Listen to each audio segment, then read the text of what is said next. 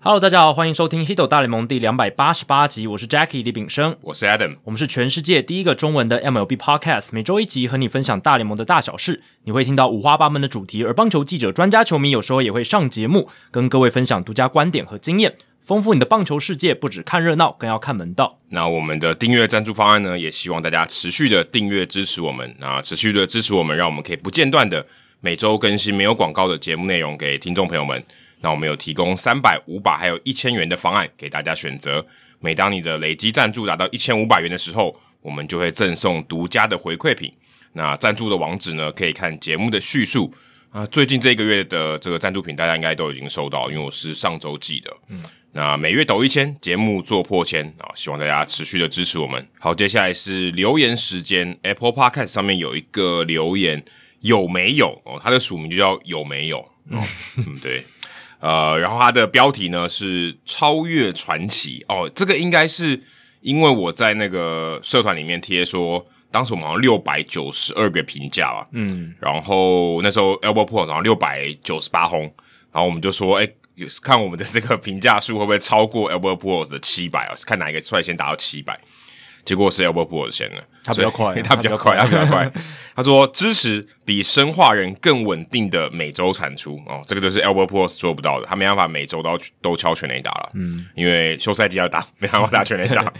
抢先七百是一定要的。期待 Jackie 和 Adam 还有 Hido 大联盟可以朝生化人的生涯年份长度持续迈进，二十二年，二十二年，谢谢你们。我觉得我们先目标就是 Adam Wainwright 跟亚 a d i m o l i n a 搭配的场次，这应该是可以唾手可及的。现在好像是三百二十六嘛，现在啊应该是三百二十六应该明年就会达成了，对这个集数应该比较简单对，。比较比较简单一点。那二十二年的话，我们现在是第五年嘛，一二三四五，诶，第六年了。对，第六年了算，第六年，超过五年对了，算第六年。那其实也不是没有机会对，了，不是没有机会，可能到时候我们声音都 变了。但大家要持续的支持赞助我们，就有对机会达到跟 Albert Pujols 一样的生涯哎长度。 ，Elbow p o r s 也不是自己赚钱的，好不好？诶、他得到很大很大的金元嘛， 对不对？对不那对？这是真的吧？好几张合约，对，对啊然后那个金额跟天使那张破亿美金嘛，它又不是那个植物可以光合作用，自己就可以活了。没错对没不错对，还是需要大家多多支持啊。好，接下来是歌声不错的阿龙哦，这个有在跑步不要停有留言过，嗯， 对我对这个名字很有印象。他说给两位专业又认真的主持人，这是一个值得推荐的节目，在无压力的状态下轻松听完，也可以获得不少棒球知识。所以他在什么外太空听哦，这应该不是指物理上，是心理上的压力比较小的时候。嗯可能是一个太空人，对他可能也是觉得说，呃，我们有时候聊的内容哦，有一些是比较偏硬，有些比较偏松的，比较偏软比较的。偏软。嗯啊对，那你如果想听我们节目，也不一定说一定要就是每每一字每一句哦都听得很仔细嘛，对对对也是可以轻松听啦。也是我可觉以得轻松听。对啊，我觉得阿龙给我们一听众朋友另一种听法，不一定说哦，我们每次聊到什么你都要还要做认真听笔。记或什么的，呃，不用应不该用不不用用吧？。对，如果你觉得太硬的话题你不想听，没关系，要跳过嘛，你就听对下或是一你个。就这个啊耳朵自己 shut down 掉，就不对要听，就对听不进去也没关系有。些人也是在睡前的时候听嘛，哎、对就睡着了，然后隔天起来就是从你可能比较感兴趣的那个断点再回回去最听。可怕的是，他不但睡着，他还记得所有的内容，哦，那就厉害那了。就厉害了。哦那你可能会是世界上使用时间效率最好的 人， 唐凤不都这样吗？对对唐凤说他在这个睡眠的时候还有在思考睡眠学习法，所以我们的知识量跟他的这个思考能力就比不上唐凤啊。 这个可能也是，哎、对对对有些人他真的时间运用的这个效率是非常好。那我、哎对我我们我们正常人就需要比较长的睡眠时间了不过我真的觉得睡眠的确有帮助学习。啊。我说，是如果你的这个脑袋有在运转，你可能在睡眠的时候，你的潜意识还在运作，有可能你真的睡醒的时候，你真的想通了某些事情。嗯嗯，你的对思思绪还在有在背景啊，在背景对对对，在运运作。作，有时候好像真的会这样。啊哦，但我也蛮羡慕那种，诶、他睡觉时间不用很长就可以很有精神的人。哦，对对对对对，这嗯种也很厉害。嗯我听过像综艺主持人吴宗宪，他说他一天其实只要睡三四个小时，很厉害，然后就可以保持说他一整天的精神很好。然后他有一种什么什么，他睡他在就是比如说中午吃完饭，我们都有那种很想浮睡觉空，嘛，对，浮空嘛，或者是呃下午真的很累的嗯时候，他就他只要就是睡个十五到二十分钟，他就可以非常非常有精力。然后他他那个睡眠方式就是他自己觉得可以帮助他工作上面更有效率，时间运用上可以用的更长的一个方式。就是它有快充嘛，对就跟快充充电快充一样道理啊。对对对对它对有快充的功能，我没们错就没有啊。他的大脑可以这样快充，但我们没办法，所以嗯、呃人家可以 主持那么多节目赚那么多钱，可能也是有一点道理在而。且它的生命就比我们长，哎，对对对，醒着的时候。可是有人说，就是你在地上活的时间是固定的，所以嗯你睡得越多，你可以通常活得越久。如果你都不睡觉，你可能很快就去跟上帝报道了。这也有可能啊，因为你睡眠越少，代表你大脑那个消耗的那种力越多嘛，就是跟对啊 CPU 一样，真的真的，好，接下来是听众信箱有一个留言，那这个听众呢，他那天有去这个七号车周记的这个什么感谢季，是对他他在当场留言的，因为他留言完以后告诉我的， OK 对 OK，对对。那他的这个留言的署名，呃，可能不太适合十八岁以下的小朋友收听，所以如果你是十八岁以下的小朋友，请快转十五秒。看你怎么念啦，对不对？看你怎么念。好，是太平洋巨蛋挞 Tis，所以它是太，它的空格是太平洋巨蛋挞 Tis，哦，这个对，就是如果你这样子断句的话，就会有一些诶、比较有这种性暗示的词汇啊。对对对但你如果就是呃用正常比较健康的眼光来看的话，就是太平洋巨蛋挞，太平洋巨蛋嗯挞，然后 Tatis，应该是太平洋巨蛋挞 Tis。对对对，这太样平洋这巨样蛋挞这样子 Tatis 断句就完全没没有问题了。对对对对对，太平洋巨蛋 Tatis 这样对子，对就就是一个非常健康的看法，这样子。反正我也不知道他他这个双关语是有点这个十八禁的。嗯，好，接下来他的留言的内容是惊奇的缘分跟演算法，让我从一六年的 Josh。Josh 有一六年应该没有吧？那时候他夹娃娃而已吧？那时候应该还在夹娃娃，对，应该还在夹娃。娃。到之后的生皮 C 五度，从生皮第一次知道这个节目哦，应该是这个亨利跟呃 Bronson 来上我们节目，嗯，完全爱上了 Hito 大联盟，在被 Hito 大联盟推坑了七号车哦，所以他后来才有去这个七号车的感谢祭。键盘球探啊，还有这个岛主看不累听不累。哦虽然诶、他好像没有把这个名字写完，不过帮他补充。身为外送员的我，很庆幸有你们陪伴我骑车穿梭在大街小巷，特爱七号车。诶、这不留言留错 地方，毕竟把老二分享给别人的节目肯定要推哦。他说的是纽约的老二啦，嗯哦，但是诶、大家不知道有没有看过一个图，就是有人说曼哈顿岛也蛮像生殖器的这个 形状。哎怎么 OK 哦对 OK 他这个这个 Tatis 你的这个这个梗有点多，没有没有，那个那个曼哈顿是我自己加的哦但曼哈曼哈顿是我自己加的。但他但他这边用老二也是有一对些对对，是叫暗示老大是洋基啊。对对对，老二是你大都会，啊对，对，身于身为业余的 stand up comedian，哦，你是这个喜剧这个脱口秀的演员呢、嗯，哦，总会有满满的怪异思想，包括我的名字，不止三重，更是多重的谐音梗。希望 Adam 喜欢，没有任何问题，只想祝福所有《h i t o 大联盟》宇宙里面的节目都能一切顺利，平平安安，一路长虹。不晓得你的钥匙找到了没有？所以他后面的说明也解释了为什么他从名字就是他的哦对昵称对对哦一路到整个留言的中间这么多的梗，这样子对对对，而且他是在一个相对微醺的时候留下这这段言论。 啊，听看起来对，这是留留的有点小腔小腔，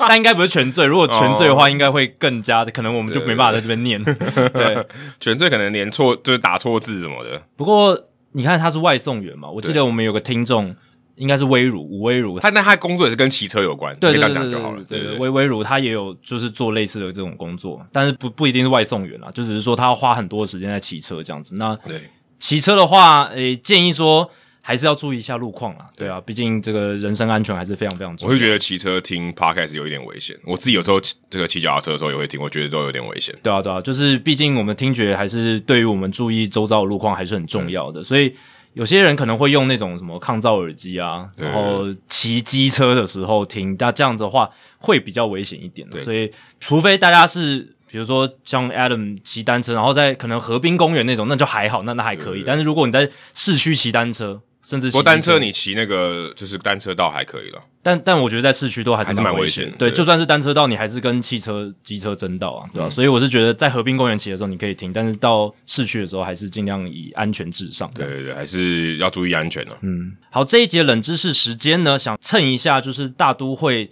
在这个礼拜吧，有一个新闻，就是他们创下了大联盟史上最多触身球的记录，呃，单一球队单季的这个记录这样子。最痛的球队嗯，那这个记录应该是从算是二十世纪开始算起，一九零零年开始算起这样子。那呃，本来的记录是去年的红人队，所以其实等于是在刷新去年的记录这样子。因为这几年来大联盟趋势就是触身球越来越多，这我们之前有聊过嘛。控球越来越不准，对，因为大家都全力投嘛，然后球速越飙越快，变化球越来越犀利，然后其实很难掌握，然后再加上现在打者呢，哦，其实也知道说，诶，我上垒那么困难，那我要用无所不用其极，用一些方式手段来争取上垒，所以触身球我站的离本垒板近一点，这也成了一个方式，这样子。那大都会打破了记录是红人队去年的一百零五次，团队一百零五次的出生球记录。那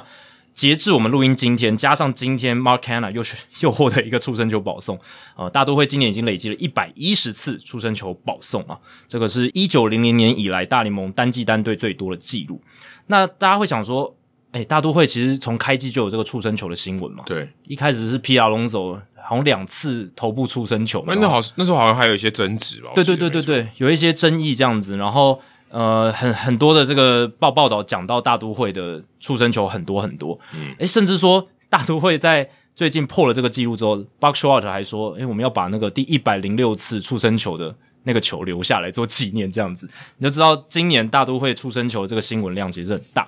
那大家会想说，诶，到底是因为什么原因？是大家都看大都会不顺眼吗？其实也不是啊，这主要是大都会其实这几年的阵型呢，它就是蛮注重出生球上垒的。你如果去看哦，大都会近十一年来团队出生球次数，还有在全联盟的排名，最近的从二零一九年开始，他们都在前五名。二零一九年他们是全联盟第一，二零二零年第二，二零二一年第四，然后今年又来到第一名这样子。所以他们这几年其实本来就已经是比较会获得出生球保送的球队了，然后再加上过去这个休赛季他们做了什么事情呢？他们找来了 Mark Hanna，算是目前全联盟最会获得出生球保送的人。对他以前在运动家的时候就很会吸出生球啊，对啊，Mark Hanna 去年在运动家嘛，那去年在运动家的时候，运动家的单季出生球排名是第三名，对啊，对啊很合理啊就，很合理嘛。很合理，那你找来了 Mark Hanna，再加上还找来了谁？Starling Marte，也在运动家，呃，之前有在运动家，然后过去海盗跟马林鱼嘛都有打过。那马泰他的特色也是出生球很多，他在二零一三年单季二十四次的出生球保送，全联盟第二名，仅次于那一年的邱信手的二十六次。所以他找来了这两大非常会获得出生球保送，就是乡民可能会说是万磁王对的这种球员，再加上他们本来正宗的像 Brandon Nemo、Pete Alonso、Jeff McNeil，、其实他们都是很容易获得出生球保送的球员，都站得离本垒板比较近，或是有一些闪球的技巧。而且我记得之前像不是 Michael Conforto 也有一球，就是他好像没有打去到那个护肘，护肘，对但他没有好像没有去闪嘛，对对对，就跟他就让他直接打到，对对对，类似这种技巧。那这可能是这几年大都会他们在教打者的时候，或者是这一些球员，我刚刚讲这几位 Nemo、Alonso、McNeil，他们比较会获得出生球保送的这样子的一个特色的原因，这样子。你刚才讲到这个，我特别查了一下，Andre Jimenez 就现在已经到守护者队了嘛，以前也是大都会交出来的，嗯是，也有二十二次 出对啊生球。，超多的欸，所以那这如果可他如果还留在大都会的话，更可怕。更可怕，这个记录直接突破天际。嗯，所以这可能是一个所谓的什么 franchise philosophy，就是一个他们球团在进攻上的哲学，就是说，诶，我们想要争取多的上垒， 打击练习的时候都不带球棒，直接上去被 K 掉。就站站站到里面去这样。但只要主审允允许，这都是一个合法的嘛，呃对吧、你只要不要说，呃，主审认定你没有闪的这好话，像有点像篮球买饭哦，有点像有点像啊，啊对因啊为你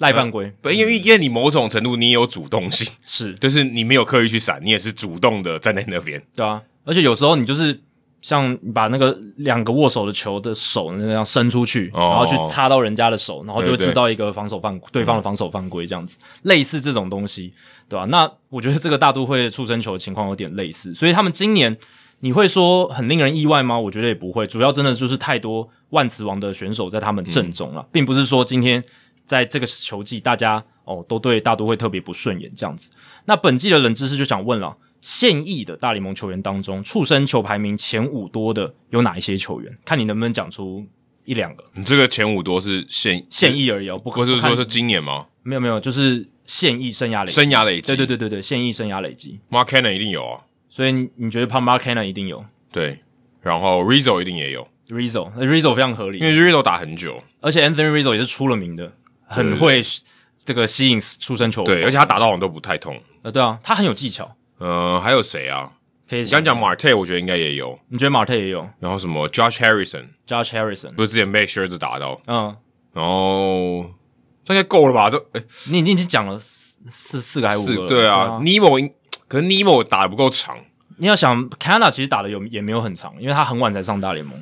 对，你说最近十年吗？嗯，就现役、啊哦现役的嘛现役就生涯累积，所以那种很资深的选手也可以考虑一下。 p u h o s p u h o s 搞不好有可能，嗯因为 p 他 u h 打 o s 就的太算久，效率是一半，他也打二十几年，也够久 了。对啊，而且他算相对稳定上场了，啊嗯，然后像 Miggy 这种 Miguel Cabrera 也打了很很久很久，很少对 Miguel Cabrera 有这种印象、欸，嗯，被出征就打到的印象。对对，我就猜干这几个了。好，就是刚才像 Mark Canna， Ri- 我觉得 Rizzo 一定有 Rizzo ，Rizzo 应该前三名。 Rizzo 前三名，对，Ri-，Rizzo 打的够久。 对，这个题目蛮有趣的，就是大家可以想一下，你印象中有没有哪些球员很容易去呃被出生球砸到，而且生涯要够久，不然你这些人比起来，跟王胜伟比，不知道怎么比哦。王胜伟，王胜伟一百多，好像一百多次吧。大联盟记录，我相信有一些比较资深的球迷都知道，就是不包含现役的，包含整个历史，嗯，就是 Craig Biggio 嘛。如果你不算十九世纪的话，哦，OK，对，Craig Biggio 是出生球保送最多的。对哎、呦，这我不知道、哎，啊，这你不知道吗？我不知道、哎， 我只知道他很多，但我不知道他是最多呃他是的。最多的，就是待会儿冷知识解答的时候，我们会再说一下，就是不只是现役，就是整个历史的。但今天冷知识问的是现役哦，我相信现役的话，大家比较呃猜的上面比较有一些呃名字可以参考啦，因为都是比较近代的球员这样。 Josh Harrison 到底有没有？他应该蛮 wild card 的哦。可是 Harrison 就是出赛比较不固定嘛，对不对？咦，之前他前期蛮固定的啊，对前前期的蛮海盗固队定蛮固定的，但近几年有一点浪人浪人的感觉，对对，所以这个也会影响到他这个机会。毕竟前五名还是有点多。哎、前五名也不容易耶，哎对不吧、容易前五名不也不容易，对，所以大家可以再想一下。好，那我们在这个主节目聊完之后呢，就来揭晓这一集冷知识的解答。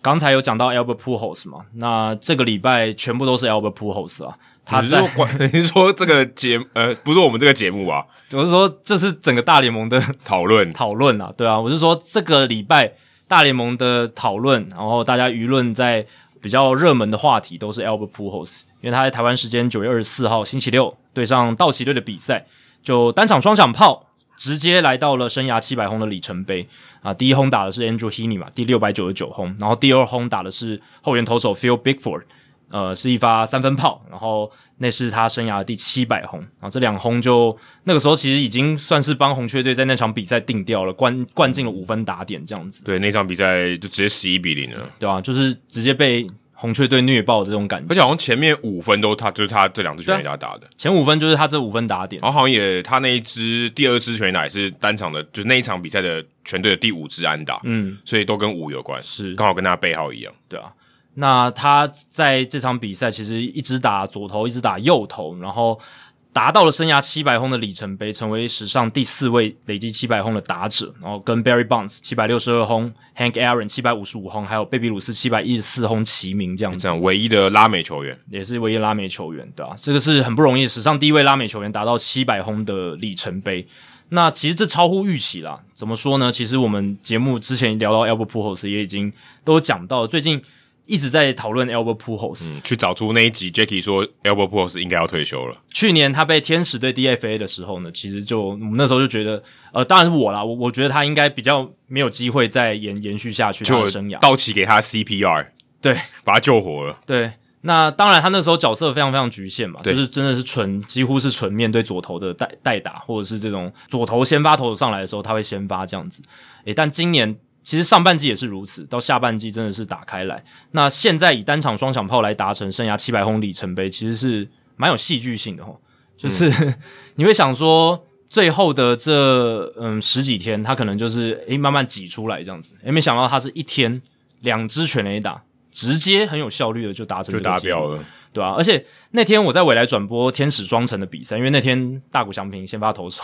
然后我们就选了大谷的先发这样子。但是天使的转播单位在比赛过程中也是 live update 哦，就是我我我其实也是在刷推特啦，就是有看到消息出来嘛，马上就更新这嗯样。然后更新完，哎 a l b e r p o 打了第六百九十九轰，然后转播单位马上就用空档就把那个画面画调面出直来接截过来，嗯对，然后就等于是也有转播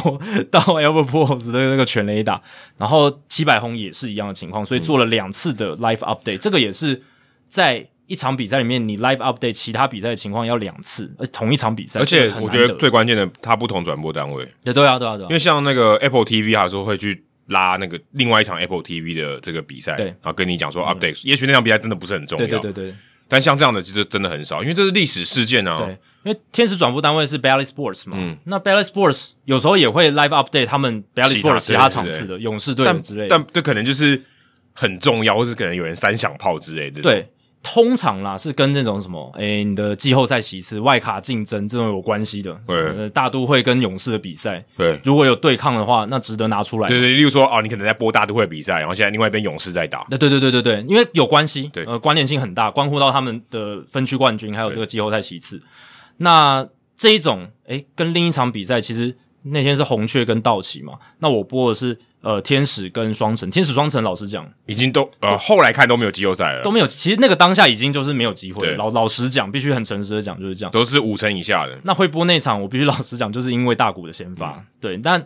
那场比赛跟红雀跟道奇的比赛，其实八竿子打不着什么关系。有关系啦 e l b o Pujols 以前天使的，哦，对，你要这样联 系也是可以，而且必须说真的是非常非常重要，而且它借用的是 Apple TV Plus 的画面，对啊，就是、哦对，这算是一个另算一个另特一个例，单位蛮特例的。而且 Apple TV Plus 也蛮幸运的哦，刚好就播到这一场，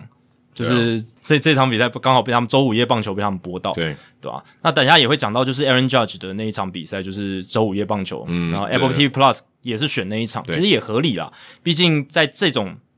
样态底下，你身为一个你已经买买到这个周五夜棒球的转播权利的单位，你势必会去挑选这样比子。较有话题的，对对，那 Albert Pujols 在下半季的这个数据呢，实在是非常非常夸张。就是我在今天再把数据调出来，上半季他的 OPS 是点六七六，然后下半季是一点零六一，所以这是完全对不一样。左右打都加加起来的。哎，对对对，很夸这张是全部的数据哦。所以其实不只是我去年他在被天使 DFA 的时候，我觉得他七百轰无望，即便到了今年开季，然后甚至到今年的季中打完明星赛的那个那个 moment，我都觉得他不会。因为那时候他才六轰而已，对啊，他也差十五支诶，而且你会想说下半季就啊哎、只不过差六轰如果在就近射过去，就刚好是六轰六轰六轰，那也只差有差九支，差很多、哦，还差很多还，是差很多啊。而且那因为九支也不是 一触可及的，下半季比较短嘛，对，两个半月，如果你用明星赛来分野的话，就只可能要就两个半月。好了不起五五给他六支啊，也就一年就十二支了，对你，你你最好的参考就是上半季的数据嗯嘛，对不对？然后你就算用去年他在道奇队的那那种打法，其实也不会来到十五支。老实讲，你你在做一个比较理性的推估的时候，而且他可能下半季如果要争夺季后赛，他搞不好上场机会还更少，对，那个时候我们会这样想嘛，因为那个时候我们会觉得说，嗯，争夺季后赛的时候，对方针对性的一些换头或可能会更多之类的，嗯对啊。那也许 Albert Pujols 比较会上场打劫机会变少，嗯，但反而是他打得很好，那变成说阿里马莫并没有在做说哦。今天是对方是左投，或者是对方要换左投了，我把 Albert p o s 换上来，并不是阿里马莫现在已经把 Albert p o s 当成一个打线里面非常重要的中心打者，嗯，也是一个真的他们下半季火力的主要来源。我们播那场还打第二棒哎、呃，对啊， 打到第二棒，对啊，要不波尔这种年纪的人打第二棒很少见的，然后大部分时间都来保护呃 Arenado 跟 Goldschmidt，对在第五棒、第六棒这样的棒次，所以变成说反而是打线里的要角。这个是即便到了明星赛，我都没办法去想象的事情，甚至很多记者专家可能都没办法想象的事情。所以这个是真的蛮奇特的。我必须说，你没有任何的征兆哎、他会不会是打了明星赛就跟去年的荒手头一样？开窍了，开就开关啊，开关吗？暖身暖好了，黄瘦的反而关掉了。对，荒收头的下半季反而是打的，你也不能说特别特别糟，但就是跟他的生涯水准相比是蛮烂的啦。对，因为你看那个，他就是打了全垒打大赛嘛，对呃要不不是打了全垒打大赛，然后突然哎、诶下半季就好像，但没有什么因果关系，只是刚好那个分水岭也发生这件事情。可是你真的很难用什么好像很科学的方式来去解释，到底 Albert p o r s 为什么在这个下半季，他生涯最后一年四十二岁打出这种火力，这种火力，他下半季的这种平均火力对比他生涯巅峰期是可以来比拟的。差不多哎、诶差不多可能可能跟他生涯前期零一到零五差不多哎、诶对啊，因为我看了一下，他下半季的这个 OPS Plus 跟其他选手下半季 OPS Plus 的平均值相比，是高于联盟平均百分之九十三，就是代表说他几乎打的跟今年一整季的 Aaron Judge 差不多。今年 Aaron Judge 整季的 OPS Plus 两百一十二嘛，嗯，那 Albert 在下半季的 SOPS Plus 就是只针对下半季的，只有下半季对，只有下半季的，他的 OPS Plus 是一百九十所三，以如果下半季可以选 MVP，他应该是 MVP。是因为他下半季打的就像今年的 Aaron Judge，所以这是一个你你真的很难用科学解释嘛？老实讲，如果我们之前也讨论过，用数据的 projection 来看，如果用他在天使时期到生涯天使后生涯尾声的他面对左右头的样态来看，你都没办法做出这样的推测。这真的急拉尾盘呢、欸你看急拉 David Ortiz，呃，二零一六年他打的很好嘛，很好嗯所以生涯最后一年，可是他的他就是逐步衰退，然后打到一个还不错，可能比前一年好一点点。对，但不像 Albert p o r t 差距这么大。你说二零二零年、二零二一年，然后你推估他二零二二年的成绩，不太可能有人推估他是打出这种成绩，那代表你推估系统可能坏了。对我我我反而会，如果你做出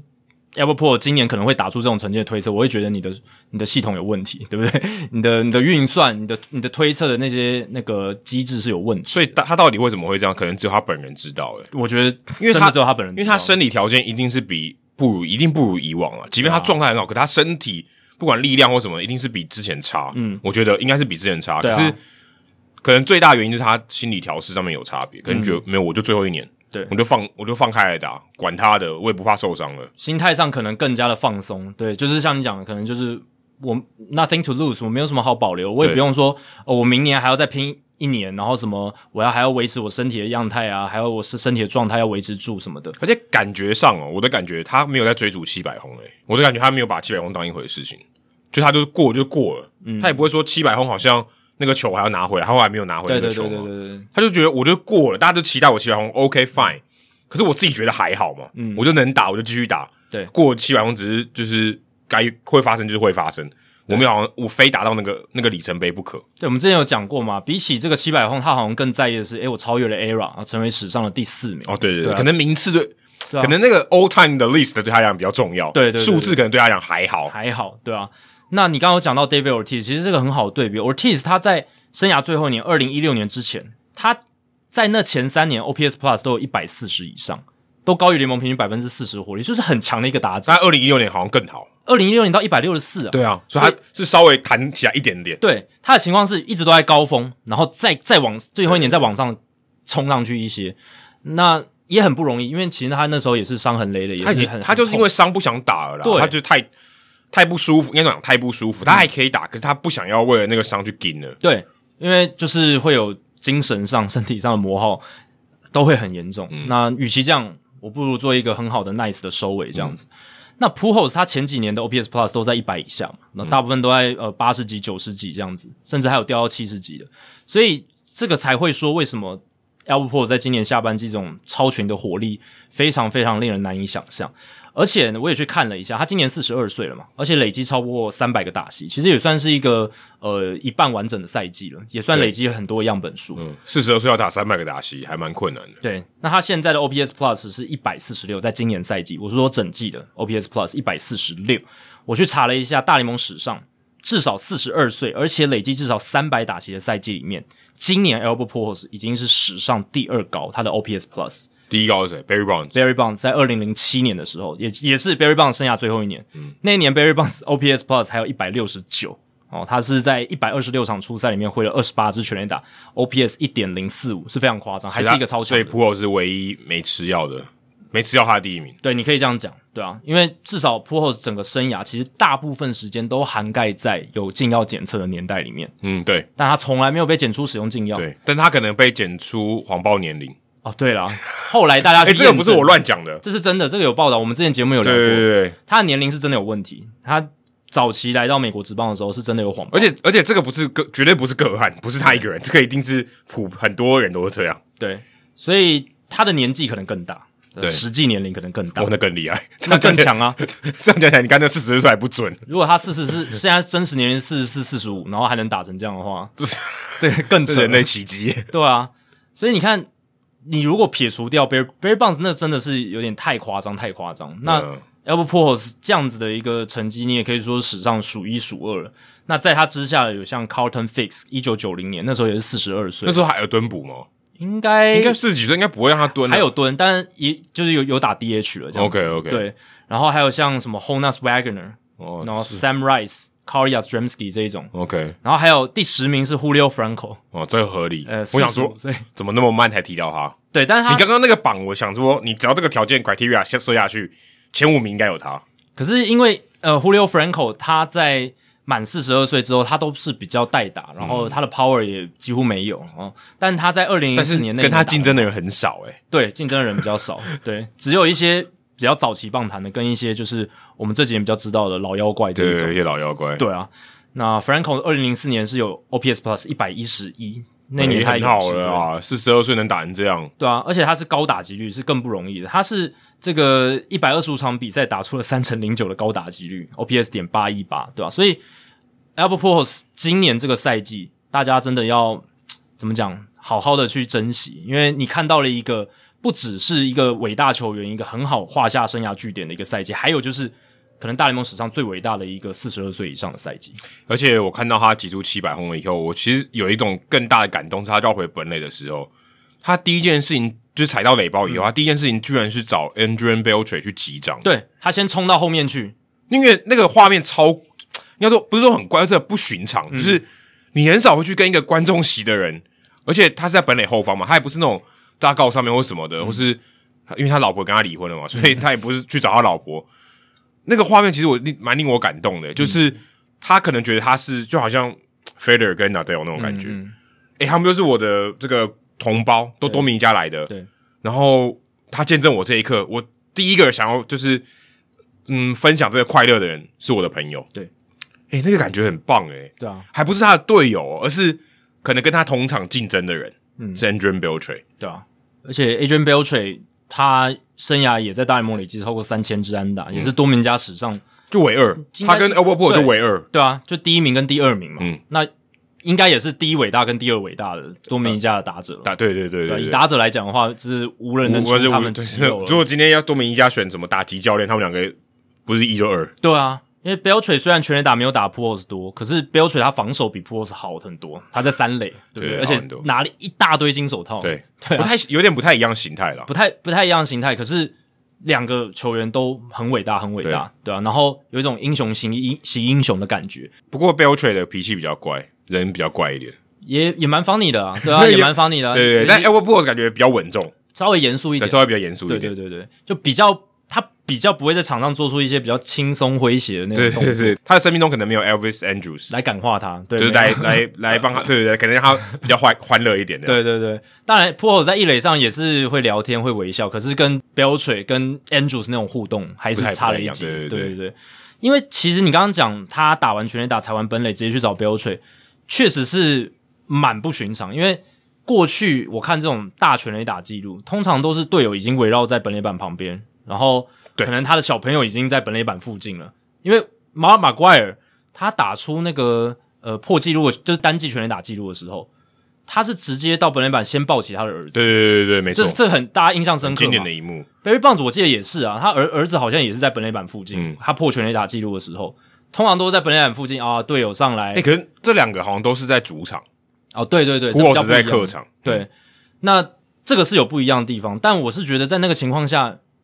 老实讲，你还分就是组队客队嘛，就是是是是，这个可能是是相对比较不重要的条件。对啊，我是觉得大家也可以上来就是庆贺他，所以是比较不一样。当然也不是说不好，我觉得这也是一个很特别的一种呃庆祝的方式，嗯对啊，只是说以前好像比较常看到说就是在本垒板附近大家已经围在那边，然后小朋友先抱起来不什么知道的，这是不是他要求的哦，诶也有可有能可，能他自己要求也的。有可能，而且他第一时间感觉他在绕垒的时候就知道他踩完本垒，他一定要去找 Beltre，因为他们完全没有犹豫啊而且，他也没有找说他在哪里他，直他就是往那 边走，对 他就已经找哎，因为那你知道那人很多，他不对是他不是一个人站出来这边跟你击掌，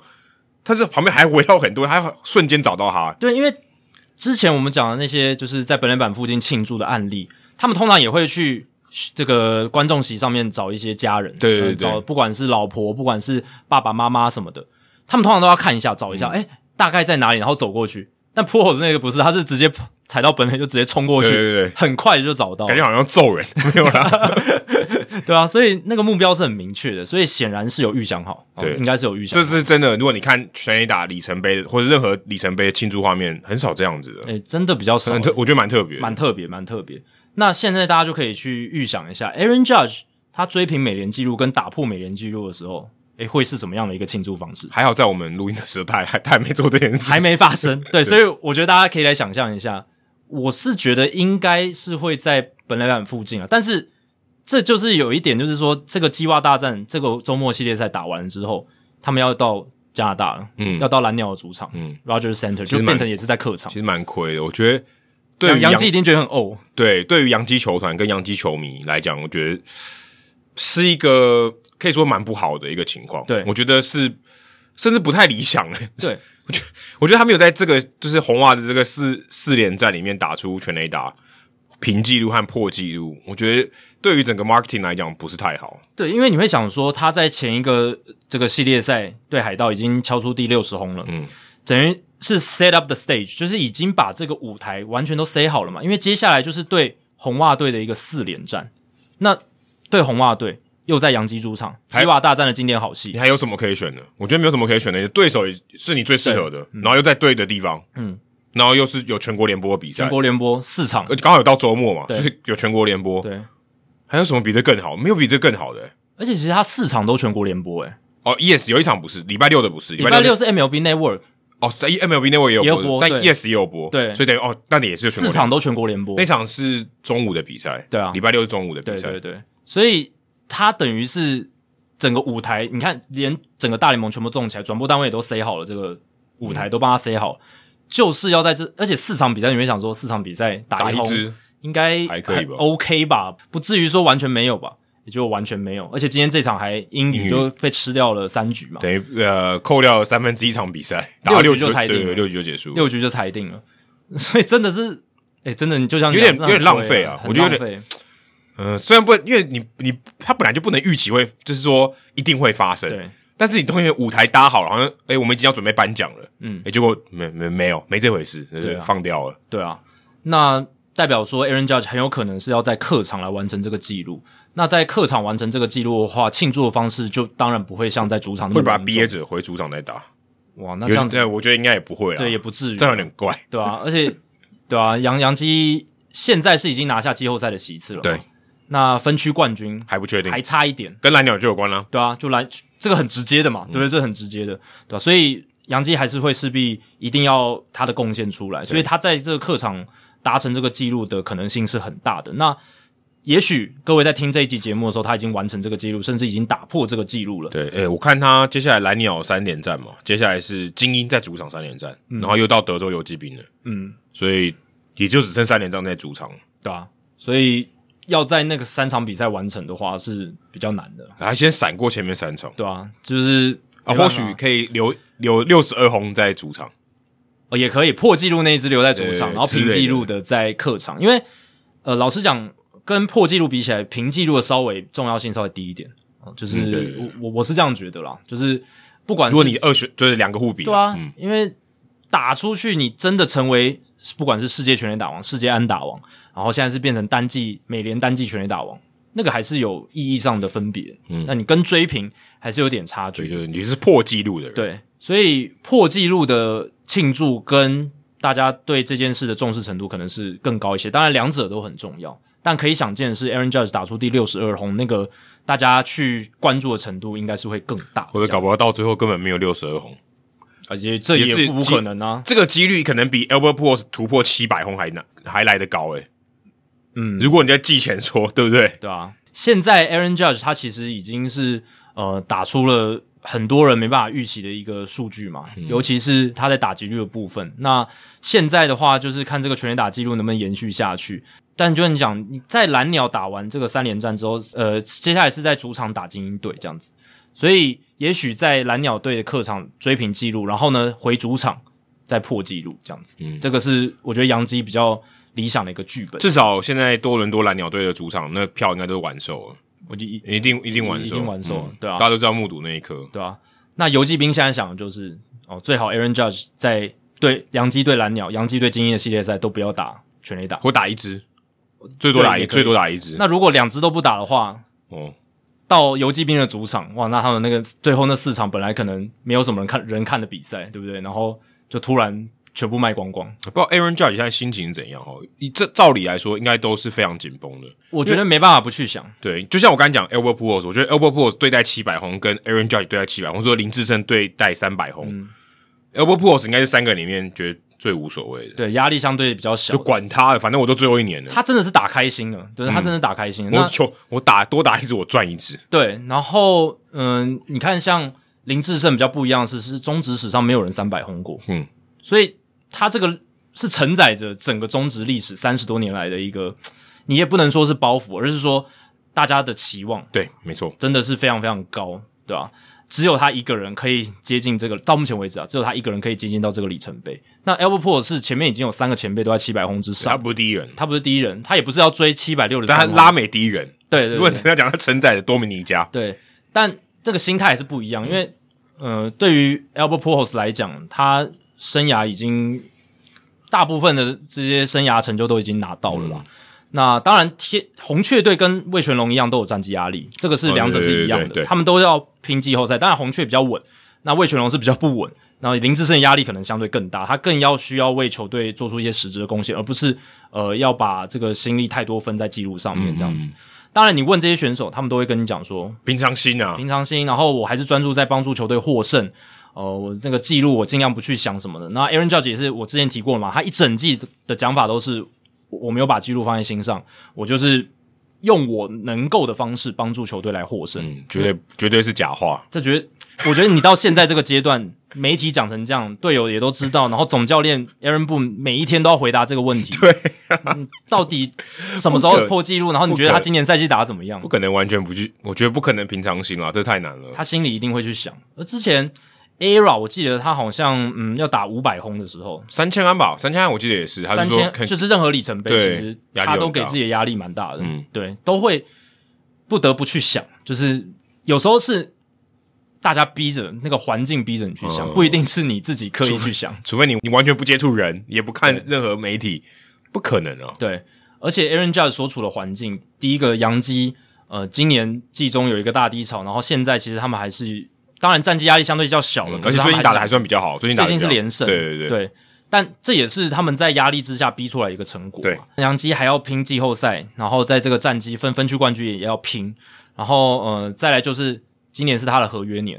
嗯对，这个也要考虑进去嘛。他还是想要争取更好的成绩，不管是三冠王，不管是呃全垒打的记录这种，他对他来讲，全垒打数字哦，可能就是拼出下一张更好合约的一个重要的依据，这样子，不一定是说哎对破纪录这件事情，虽然已经很高了啦已，经很高 了，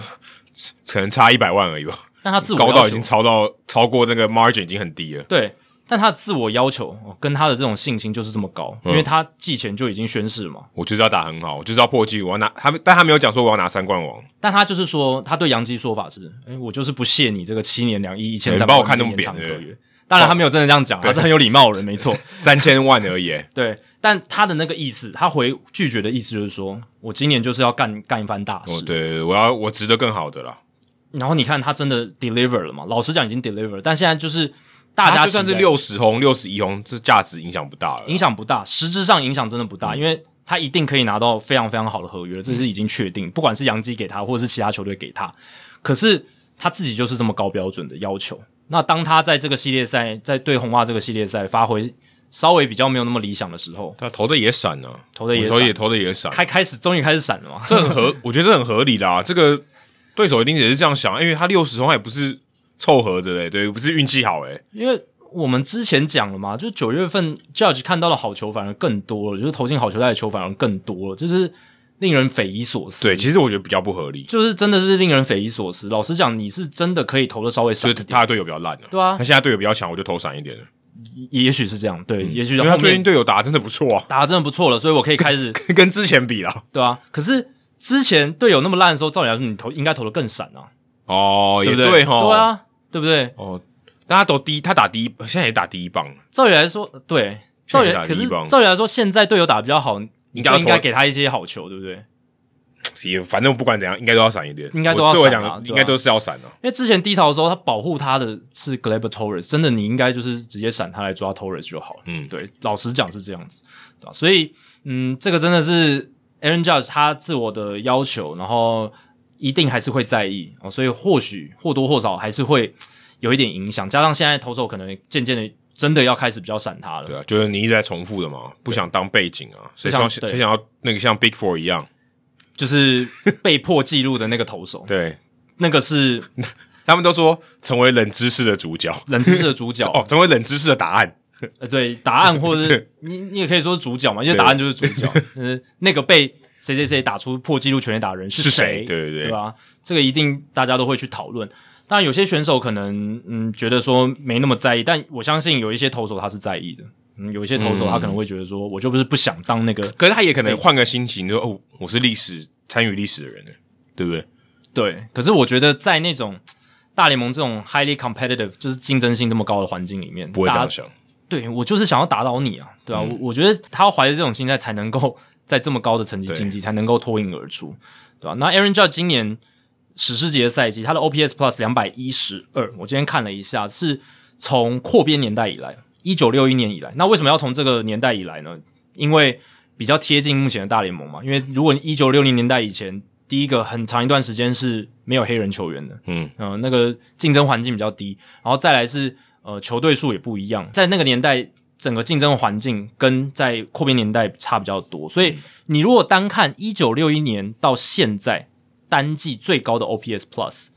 哦、那前面前面四名都是 Barry Bonds。哦，就是从二零零一到二零零四年那四个赛季，很合理史啊，上非最常非常合理，甚至还只有四个，我还觉得少哎。对啊，史上四个最强的进攻赛季，就是打极端 OPS plus 最高的都是那，呃就是 Barry Bonds 那四年。接下来第五名是 m a r m a g u i r e 在一九九八年的两百一十六，那一年他七十轰。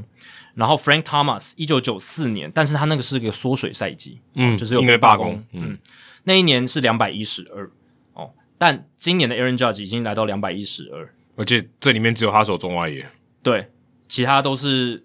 要么是已经是生涯尾声，就是守左外野守或是嗯左外野 DH，然后像妈妈怪人就是一垒手，嗯，然后 Frank Thomas 也是一垒手，嗯，然后打 DH 居多，对，后期都打 DH 了，所以你你这样子看下来的话，Aaron Judge 是更 impressive、更不可思议，因为前面这几名这种打者，他们基本上都是 focus 在打击而已了。但 Aaron Judge 他还要 focus 这个防守，守而守且备，嗯他跑垒今年还跑得很好，十六次盗垒成功，只有三次失败。嗯，选择跟速度展现都很不错，然后再加上他一肩扛着这个洋基队哦，走过今年季中的大低潮，对不对？所以整体看下来，如果单就 OPS Plus 来看，他已经在史诗级的地位。然后呢，在我们刚刚讲的其他面向来看，他也是贡献非常大，对这样子，对吧、所以呃，今年的整个赛季来看，等到球季结束，BBWA 美国棒球作家学会做这个 MVP 票选的时候，感觉 Aaron Judge 要获得美联 MVP 的呼声是越来越高了。嗯，因为他进攻表现就是比绝对比大谷好非常多啊，这已经完全不用比嘛，对对对对，啊就是二刀流跟三冠王，看你怎么选了。对对对，就是当然这个还是有争议的。嗯，这个我我自己如果我有票，我还是会投给大股。但是呃，Aaron Judge 就客观上来讲啊，就是我是说就过去这个票选的历史跟投票的人他们的倾向来看，感觉他的这个呼声是比较大的。就是一个人是做别人没做过的事情做得很好，另外一个是把大家都会去做的事情做得超好。做到最极致，对，看你要哪一个。嗯，然后去年大谷拿 MVP 嘛，他的对手是小葛雷诺 （Vladimir Guerrero Jr.），但比起去年小葛雷诺，Aaron Judge 今年是这差太多了，更出色我，觉得嗯差差太多对，了。出色太多太多太多了，要讲三次。你就以野手的角度来看，他进攻跟他防守都差太多，价值上差太多。虽然他呃 Guerrero Junior 那年也打得很好，但是这个还是有好跟更好的差别。对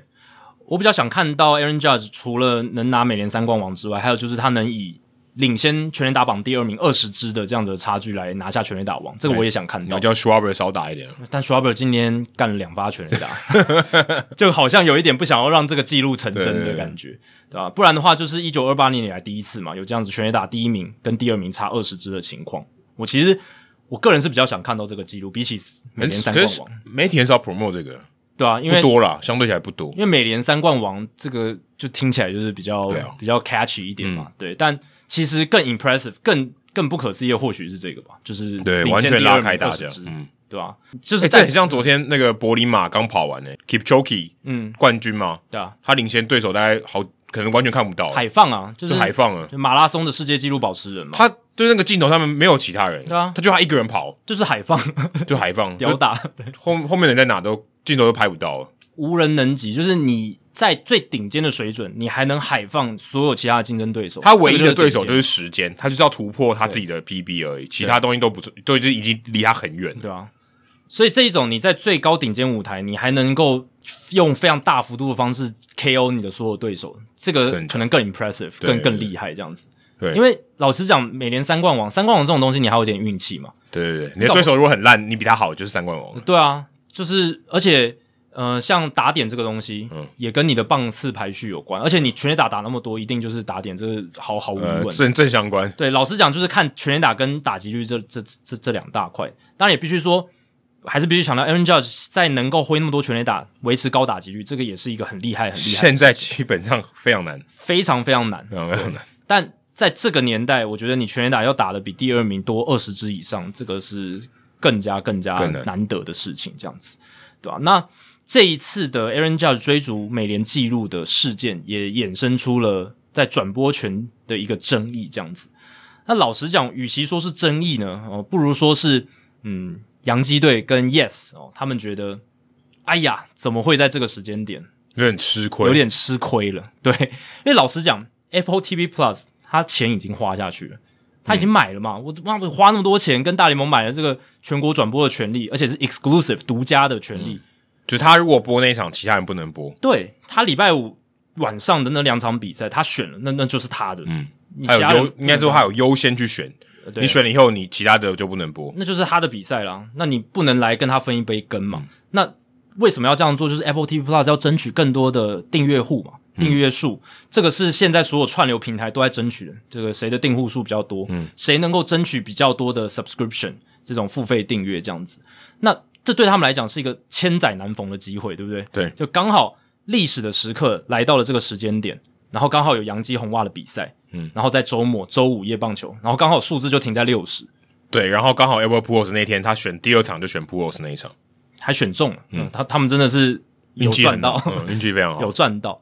那 Apple TV Plus 他们在今年的做法是，这些周五夜棒球其实是免费观看的，嗯，就是你你你只要去到他们的平台，只要一你是个 Apple ID 就可以。你有你有你有账号，然后你可以登录进去，你就可以看。可是这个应该仅限于美国，对，这个是美国的政策。对那在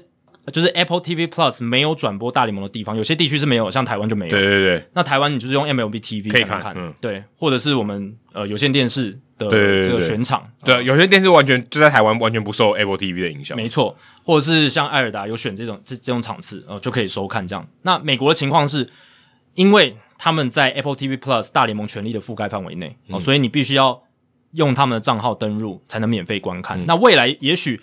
大联盟的赛事也会变成付费的内容之一，就是 Apple TV Plus 平台上付费内容。但今年他们做法是为了推广，对对对，是你只要登入，你就可以呃进去看这样子。嗯可能他应该是要你可能要，例如说 trial 吧，对不对？就是你是要登录，然后你可能要不知道要不要买这个方案，只是现在是 trial 不用钱。对，应该是，对因为应该是这样整季都不用钱，对就是大联盟的赛事在 Apple TV Plus 上面这样子，对吧、所以他们做法当然也是要推广，然后让大家知道说，诶诶，我们 Apple 现在串流平台也有在这个运动赛事的直播，我们也有喽，这样子的感觉。可是必须说啊，还是有非常多人他其实是没有 Apple 的账户，对啊，很多啊，世界上肯定有一半以上人都没有。而且呃，在纽约地区变成说，因为你 Yes 也看不到了嘛，那你就变成说，你如果平常是在看 Yes 来看洋基比赛的，嗯你就必须要，如果你没有 Apple 的话，你就是要办一个账户，然后才能去看。甚至你如果有电视，你有第四台，就你有 cable TV，你有你可以看 E ESPN，你看你也可以看 Yes 嘛、嗯对，你都看不到啊，因为电视上就是没有播。对你，你有你有 Cable，你其实看得到 E ESPN，你可以看到 Yes，你也可以看得到 Fox，对但是那一场礼拜五周五夜洋基红袜就是看不到，嗯，因为就只有 Apple TV Plus 上面有。所以其实蛮尴尬的。如果你刚好没有 Apple ID，你也可能反正就是没有用 Apple 相关的东西的话，你就完全看不到、欸。对，而且转播团队也完全不一样嘛。对平常纽约人可能熟悉的就是 Yes 的 Michael Kay Michael K、David Cone、Paul O'Neill 这些 John Flaherty 这些球评这样子。都很习惯了，然后也对于他们的声音非常熟悉，会觉得说这种历史时刻应该由由他们来播。就但像我们讨论 Vince Scully 的时候，我觉得这个是大家如果去先把 Vince Scully 的想那个想象对套在这种情况，你就觉得应该是要他们来，他们的声音在后面。对，因为大联盟的这种运动性质，在美国的市场里面它是比较地区性的，呃对大家就是那一队的球迷，始终的球迷，通常就只看那一队，嗯，那比较少去会关注全国性的比赛这样子。当然也是有都关心的，可是我是说的是大部分主流在美国关心棒球的球迷，他就是真的很 focus 在自己的球队其上。实不讲别，台湾其实你也可以 relay 啦。哦你就想说对对富邦悍将的比赛，你就想到前蛇。对，现在越来越有这种对属地例如主义说出来之后，对，例如说最可能最近是三年啦，嗯，那时候有人就可能觉得富邦悍将的比赛不是前定员主播播，他就觉得不对位对，就怪怪的，就是不是？对位，对对，啊，好像那个牛肉面没加酸菜一样，是不是还还好还是好吃？对，他觉得诶就怪怪是少一味这样。像统一式比赛现在也是对，杰森已经是有这种帮他唱完歌以统一后，专大属家是不是还是这样想？ 对啊，他在昨天草地音乐会还还要唱歌还要演唱，代表说球团也认识到，嗯嗯，这个主播他已经跟他们的 fan base、他们的球迷群有一个很强烈的连接感了。对对对，球迷已经寄托一些情感在这个主播身上，这个主播也长期投入心力在不断的转播这一队的赛事。他不只跟这个球赛，就是他转播的球赛，他其实也跟那个球迷都是有有相关的。他已经是嗯对球迷也认同他没了，错不是说他只是一个工作人对员，他就服务大家播不是嗯这个球队的比赛，不是，因为球迷也都跟他觉得他是他一份子。就已经有一个品牌在他身上，对就是诶，统一师队的比赛就是杰森主播的声音，这样才有熟悉所以感。如果统一今天拿冠军，你觉得播最后讲说统一是今天拿下总冠军，这个声音不是陈杰胜，好，我们举个例好了，这个统一师拿下总冠军的声音是前者来讲，嗯，那当当然前提是对手不是富邦，啊对对对，对手不是富邦，而且也不是在新庄棒球场对打客场比赛，不是，是可能 maybe 统一师对兄弟，然后呃打了一个这个台湾大赛，最后是统一师夺冠，结果是前者来播，那假如可能公式播对，然后是前者去转播，对对对对对，就是变成第三方这样子，并不是说大家所熟悉的呃这这种本来的转播单位这样，就各队的转播单位这样子，那这样就会我相信一定会引发蛮大的声浪跟反弹就这说样哎、子。可不可以让陈杰胜去播？对对对哎，我们怎么一直在捧陈杰胜？但必须说，杰盛这几年在经营统一主场是真的非常真的是，而且他以前还是爪 TV 的，这个真的，我不是洗白 洗绿，喜洗绿洗的很成功哎，喜局了，对不对？对喜局或喜局对对喜剧喜局都可以。但就是对啊，他现在已经是有这种品牌的印象在身上。那 Michael K 更不用说，他播哦洋基播多久了？而且你听到那声音就想养鸡，嗯，没，甚至早 早餐店阿姨都知道他是洋基的主播，对不对？那个 highlight 听多久了？他可能对不知道那个人，不对，对但他那个声音他哎辨识 C 出来啊，他就知道是对哦，哎，洋基队的比赛对，他只要听到那个声音，他就知道洋基队比赛，对，因为他的声线太有特色，太好辨识，嗯跟呃洋基的广播主播 John Sterling 很像，就是说他们都有很好的声音辨识度。而且他们就是够久了，够久久那个辨识度就会出来，没错，而且他老实讲也是播的很好嘛，嗯他也算与对对对时并进，也不是说什么很他顶很守尖，旧他顶尖的，对对他他是是顶尖的，这真的蛮顶尖的这样子，所以呃，这就会变成说让洋基球迷想要希望在 Aaron Judge 破纪录，不管是平纪录、平美联纪录，或是破美联纪录的时候，有 Michael K 的声音来陪伴他们。然后希望精华片段出现的是 Michael K 的声音，对，这个也要讲到，就是说在大联盟现在有这种资料库了嘛，就是说这种影片资料库 （film room） 或者是 Baseball s a v a n 上面都有这些影片。那这种影片的资料，在一般的比赛哦，可能都有这种主场、客场的嗯一种对分野。嗯那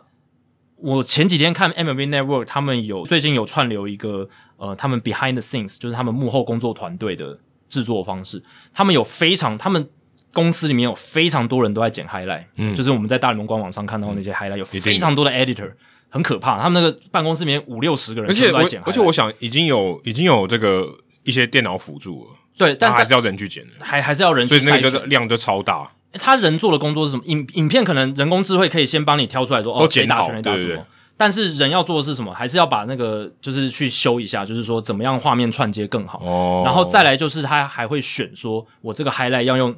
哪一个转播单位的声音，主主场还是客场嗯通？常都是主场啊，对，主但场比较嗨嘛，他会去看，应该说那个球队的，就是说打出的那个，例如说是全垒打，然后是那个球队的转播单位通常是这样，但他也会去听说谁讲的比较好。 ，OK，有有些搞不好他他 blew the call 嘛，就是他没讲好，嗯对他可能讲错了或者什么，他也不会去选，他就会选说，哎、哪一个转播他讲的比较好。可是 Aaron Judge 这个洋基红袜之战，这个四连战，基本上你看像 Fox、ESPN E 他们都是全国唯一转播，对嗯，Apple TV Plus 也是全国唯一转播，它就没有什么主客场，那就变成说，如果今天就是 Apple TV Plus 来负责这个比赛，就只有 Stephen Nelson 的声音，就是负责这一场比赛转播的那个主播的声音。那一场刚好是他是他负责洋基的，对，他没有负责 p u o s 那一场，对，所以变成说以后在大联盟资料库就会只有一个选项，嗯，就是 Apple TV Plus 当天主播的声音这样子，对啊，所以这个也会变成说以后要重复播放这个 highlight，因为以后 MLB TV 中间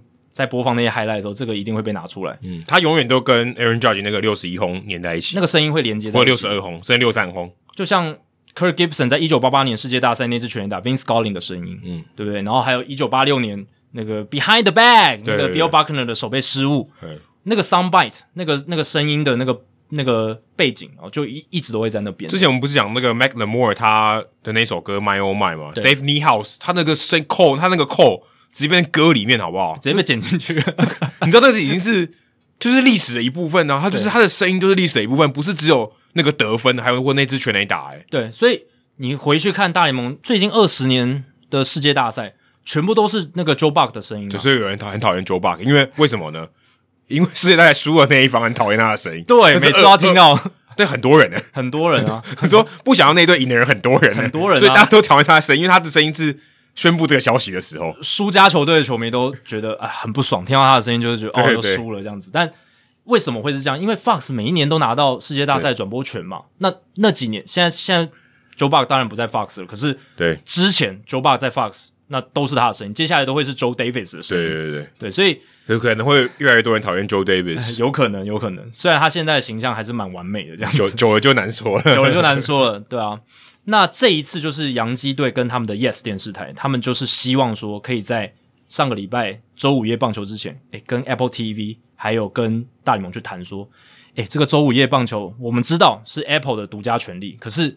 因为有特殊情况，Aaron Judge 要破纪录，为了符合这个、呃纽约人的利益啊，这个公众的利益，可不可以让我们也来？他们第一时间要求是让我们来制作来播出，对对对让希望 Apple 可以让出这个权就利。是就让让一让让一让，这这给我，这给我这样，但第一个这个要求未免太扯，这等于是整个全部嗯还还给 Yes，那这没对没没什么道理嘛？你要逼 Apple 去选其他厂，这没没道理。Apple 嗯人家钱都已经付了，所以后来当然是被拒绝。然后他们退而求其次说：“好，你们转播，你们制作没关系，但你们可不可以让我们接个讯号？呃，就我们在我们 Yes 上面还是可以看得到你们 Apple TV Plus 的转播。”呃，也是被拒绝了。这个我觉得更更不合理，嗯因为等于说你两台都看得到嘛，等于我的 Apple TV 我在纽约的人就不想看，开电视就好了。对啊，那这样 Apple 不是更傻？对啊，就 更少。这个对我来讲，我觉得更少，因对嗯为如果你让我说我去选别的，我我至少还有赚到一些钱嘛。对对，我至少还有说不，假设不播洋基红袜的比赛，我还可以播嘛，还是有人会看我的比赛。那现在如果你播了，你不是等于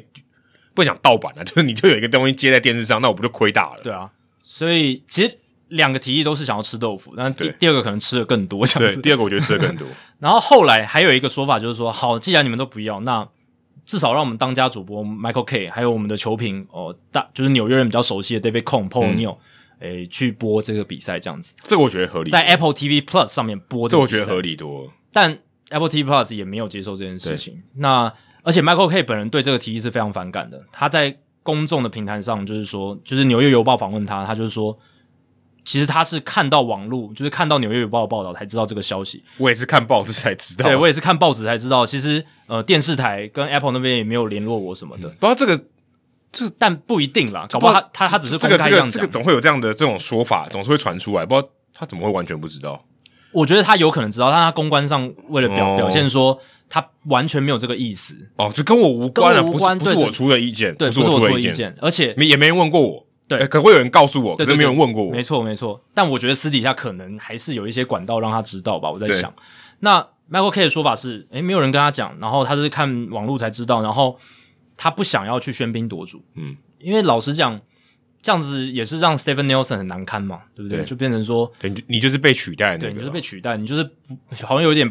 不配来播这个比赛的感觉。可可是如果真的要讲地位，Michael 是 K，啊我觉得是适适合很多。如果真的可以成人之美，我觉得也是好事。对我不会觉得说好像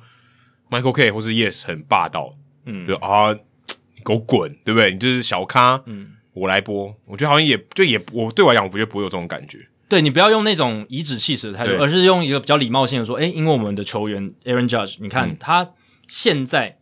对于大联盟来讲是个历史性的时刻，他已经不只是他的这个全垒打意义已经不只是局限在洋基队而已，对他已经是整个棒球、整个棒坛、美国职棒大家都很重视的一个议题跟话题。那我们用这种 Yes 跟杨基用这种比较低姿态去谈，也许比较有机会这样子，对啊，但最后是被拒绝。可是你刚刚讲这一点，我也是觉得说，其实如果 Apple TV Plus 愿意主动让利，看怎么去跟 Yes 来去谈这个东西，嗯我觉得也不是只有刚才那三个方案的、对啊，还是有别的方案的。那搞不好谈成了一个合作的方案，Apple TV 这边也展现出了一个高度跟气度，嗯诶是不是对他们形象也不错？嗯呃这个是一个大家可以反过来去想的一件事情。当然，这个合作上，因为涉及到太多金钱的利益，是真的很难。只能说，我觉得如果你要追根究底，就是大联盟太贪婪了。因为他们我们那个时候季前就在讲嘛，他们卖出这一些串流的权利，对那就有可能会有一些牺牲需要去做出来。对，就这就是被牺牲。对啊如果今天 Aaron Judge 真的在那个时候打了全垒打，这个牺牲就出现了。对啊，而且我们还没讲到，就是 Amazon Prime Video 他们今年其实有二十一场洋基主场赛事的独家转播权利。那万一是在 Amazon Prime 呢？其实也会遇到一样的欸啊问题，所以你如果家里有电视看那 Yes Network，你看到比赛其实很少哎、欸就对他被砍掉很多。老实讲， 老实不就讲，对啊哦，当然，如果是一百六十场，你可能大概只能看到 maybe 一百场啊，呃，对一啊，百、多场，一百出头场，对啊，对啊，对啊，因为 Yes 还会转播客场嘛，对这这就是也会。客场还是有。可是主场比赛可能真的诶少蛮多的，因为全国的一定对对很对拿很多会拿去，尤其是洋基主场的很多都会被全国选场嘛，对吧、啊所以有很多不管是周五夜的，或是周六夜的，或周日夜的，我超多的哦鸡袜大战，嗯很多都会被选掉、欸鸡，蛙蛋今天就是 ESPN 播的啊，对啊，就对于 Yes 来讲，这个确实是一个，嗯尤其在今年刚好 Aaron Judge 这么好的一个年份，然后要破纪录这个年份，真的是比较，唉，对他们来讲比较困难，比比较就对是会感觉牺牲了很多，蛮这样吃亏的。其实最大的输家我觉得是 Yes Network，对啊，但就像你刚刚讲，是大联盟、呃他们这几年开始要在串流市场做出一些挑战，做出一些尝试。嗯，那你在做这些事情的时候，势必啊会有一些状况会发生。那现在我们看到就是一个大家可能在前面可能想不到的事情就发生了，嗯对不对？哎、可是我觉得还有一个更大的关键，只是你刚才没有讲的，就是 Apple TV Plus 真的播的没那么好。我但嗯真的觉得，就是你如果你要跟 E ESPN 跟 Fox 比，他们觉得如果你今天播的很好，哎、好，Nielsen 你也播的真的很好，这个值得你播，嗯，那 OK，大家可能觉得好没关系，Michael K 很好，但是 Nielsen 来播也 OK，不会因为 E ESPN 和跟和 Fox 就没有人抗议这件事情嘛，没有人说哎、去给 Yes 播，没有人这样讲嘛，对，所以也是选择性的啊。当然那当然 Apple TV Plus 那一天是更靠近嘛，因为它是更接近。但我觉得就会有这种感觉，因为他在今年累积的 credit，我觉得就没有那么好，批评还是蛮多。球迷的角度来讲，还是觉得不够好，但你也可以理解，第一年嘛，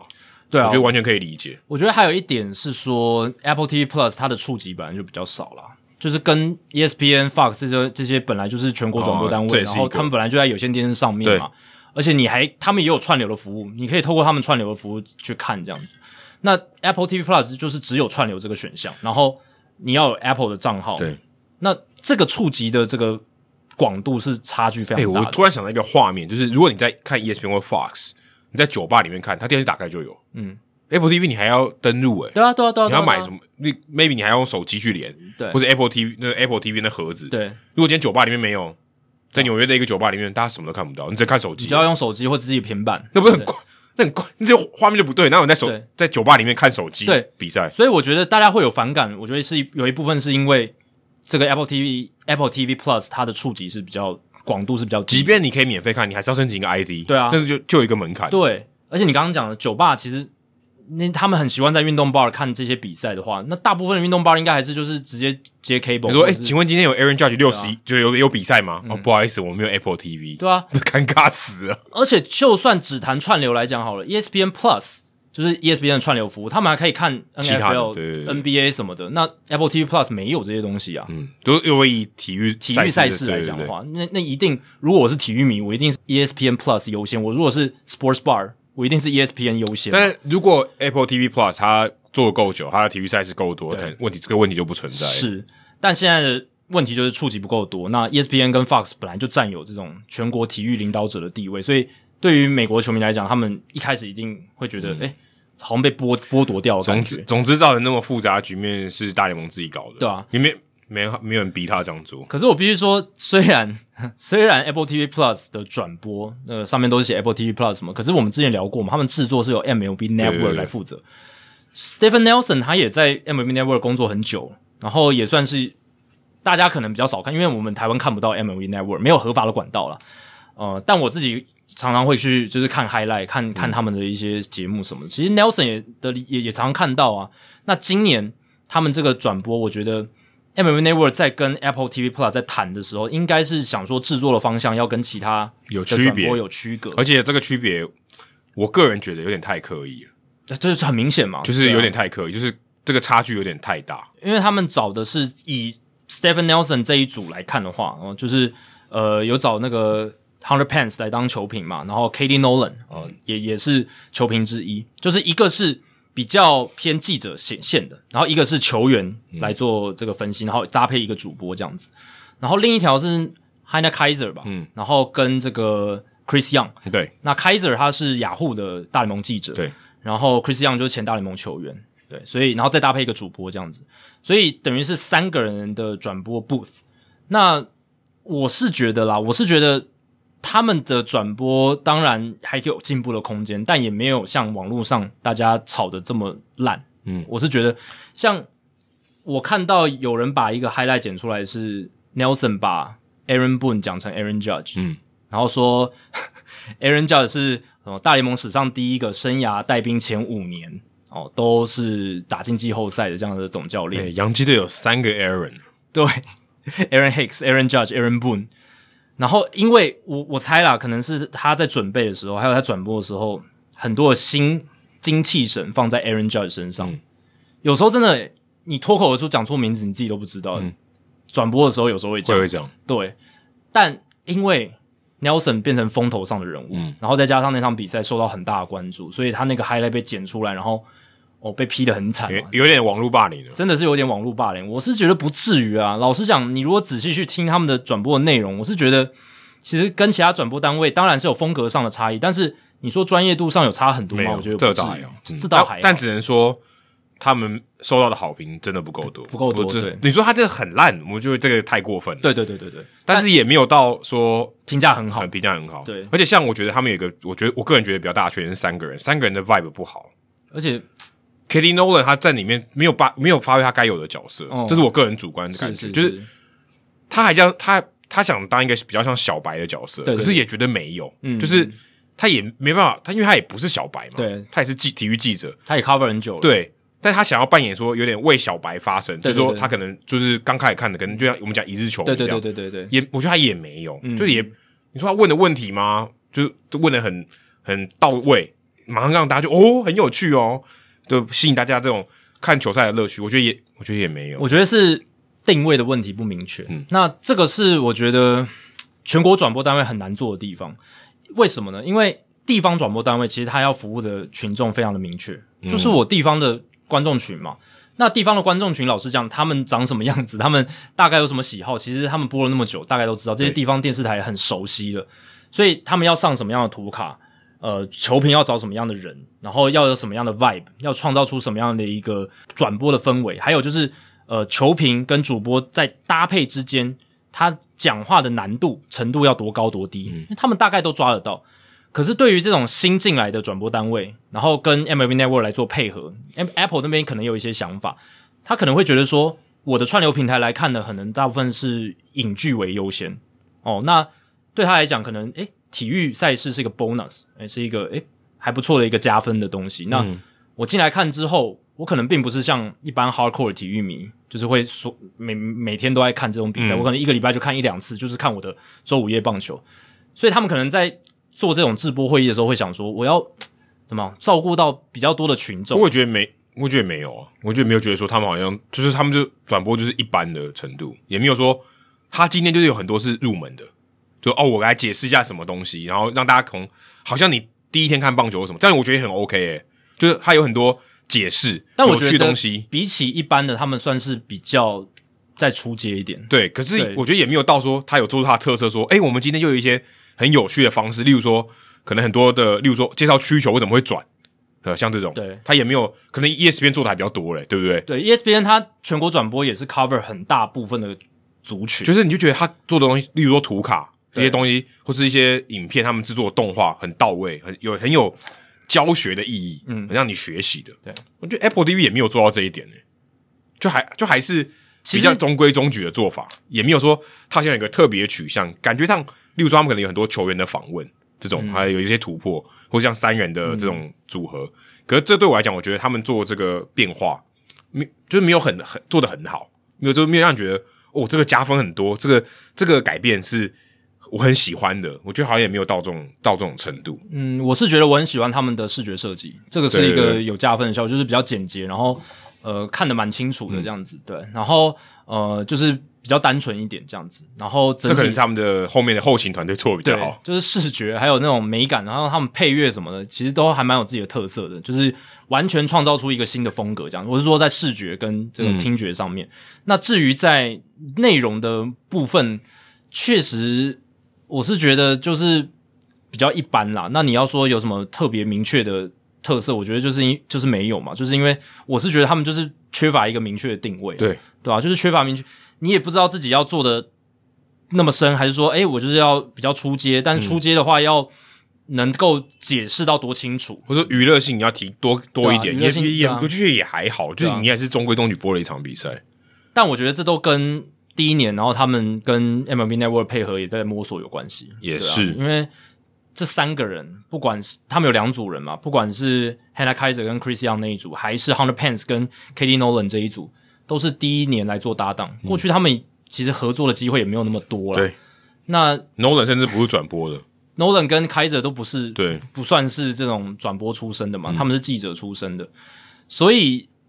对于他们来讲，这是一个很大的挑战，而且直接是全国的一个舞台这样子。那你看 E ESPN 或 Fox，他们的全国转播团队身经百战，对太对太有经验了。嗯，制作团队也是，不管是从图卡、哦到这种呃制播会议，然后要呈现什么内容，他们太有经验。而且他们收到过的这种观众的反馈，也远远比 Apple TV Plus 来多太对多了多嘛。多很多，这二三十年来都白经营了吗？不可能嘛！他们常常被打电话挨骂什么的，对不？E 对？ESPN 跟 Fox，那他们会去做调整、做修正。然后你看 E ESPN 的 Sunday Night 是这个 Carl Ravitch，然后 Eduardo Perez、David Cohn，嗯，然后加上 Buster Olney，他们还有场边的记者，嗯，当然 Apple TV Plus 也有场边记者嘛，Heidi w a n Watney， i 对他也是很有经验，他也在 M，嗯他是他是那四个里面最有经验的，坦白说，只有他的环节我觉得是最最正常因。为他访问访问就非常的厉害嘛，因为他做场边做太久他他他他做的事情是他原本就擅长的，对对对，对吧、所以我会给 Apple TV 的建议就是说，你们是第一年，那第一年的这一个找的转播单位的组合，当然你们是跟 MLB Network 做配合，所以你们找的主播球评，他们都有一定的这种转播棒球的一些资历，可是。老实讲，都很值钱。你你跟其他的这些大咖来相比，你如果找 Mark de Rosa 播，我觉得都还比他们好。对啊我觉得至少他的特特人特色比较容易出来。我的意思是说，你真真的就是可以先找比较有经验，不要让嗯这一群真的算是转播界小白， 你可以这样讲啊，因为他们都不算是转播资历很很久的可人，能就是给给人家耳目一新的感觉，但结果对效果没有很好，对，可能是想要耳目一新，可能但现在目前效果看起来不是很好，因为那大家看 E 了 ESPN 看了 Fox 也都是全国转播，他拿把你跟同一个水准来比，你比别人差正常，嗯比别人差很多，人家就开始觉得这不好，对吧、对不对那你也许呃可以找你刚刚讲 Mark Dorosa 来当球评嘛，嗯然后找 Matt Vasgersian 回来，哦，也可以，对啊他就经验丰富了，虽然 Vasgersian 感觉就是他想要就是怎么讲，就是待在洛杉嗯矶，他不想要跑来跑去了，对吧、但是呃，我是觉得你如果愿意花更多钱的话，搞不好就请得到 Vasgersian，因为 Vasgersian 是业界享誉盛名哦，非常的受到敬重的一个主播。那也许在第一年。先一个开门红嘛，对嗯不对？先先让大家说不只认识你，而且觉得诶，你这个没有啊因为从从头到尾品质都很不这错，会频率啊，你说今天 m a s c a r s i o n 他八百分之八十是他播，百分之二十给人家练，哎，现对啊，在如也果可以，也可以百分之百都是给人家练，对人家就觉得，哎呦，怎么又来了？我自己常常播礼拜六的比赛嘛，比较常嗯播对回来的时候，常常就配合到 Apple TV，就觉得他们有时候讲的东西真的好像没什么东西，比较可惜哦。就就是也许可以对啊配比嘛，就是说不一定要全部都是这两组人来播这样子，对啊。但总而言之，就是 Apple TV Plus 这一次还是就是播了这场比赛，然后 Yes 跟杨基呃没有获得任何的，就是怎么讲转播的画面或者什么的，就等真的就是在 Apple TV Plus 上面而已。但呃，就是没有打出全垒打，所以也还好，嗯也还好也大概躲过一劫。这个争议就等于是没有了。 这这到目前为止啊，现在的状况是没有了，如果 Nelson 在那边砸锅，那就可能会很难看的。对啊，那礼拜天就是我们录音这一天的时候，呃，应该有美国时间礼拜天，那 E ESPN 全国转播嘛，那 Michael K 其实有在这个 K Ra Show 也在同步直播这样，所以如果哦、呃、今天 Aaron Judge 有打全垒打，Michael K 的声音还是会有的，因为只是他不是正规转播，对，但是他有说了，就是他有在受访的时候说，就是呃，在 Kara 秀的时候，因为 Kara 秀平常是不太管场上发生什么事，对不在对聊天，但因为 Aaron Judge 现在特殊的情况，变成说他在 Kara 秀也会，只要 Aaron Judge 上来就是 play by play 哦，就是恢复到他合理 play 合 by 理合 play 理的合理身。份，嗯而且我觉得甚至有可能就是，如果真的 Aaron Judge 在我们今天这一场台湾时间这一场打出全垒打的话。可能大联盟官网他们抓的 s o m e b y 会抓 Michael K 的，而不是 Carl Ravage，、呃，嗯也有非正常常非常有可能，对非常有可能。非常有可能，或者嗯对于是洋基迷，对于全国球迷来讲，我觉得是比较合理的。对不不是 Michael K 就是抓 John Sterling，的我觉得没有没有没有其他选项嗯对这样子，对吧、所以呃，这个也蛮特别的，就是显示出诶主播球评这种属地主义的文化，嗯，在美国是就是一一直以来基本上都是这样子，然后这种文化升值多年。然后在他们的诶加上大联盟的职业运动的性质又比较偏地地方性、地区性，所以这种产生的这种民意的力量，诶真的是蛮大嗯真的。的很大。像台湾，我想很多球迷，如果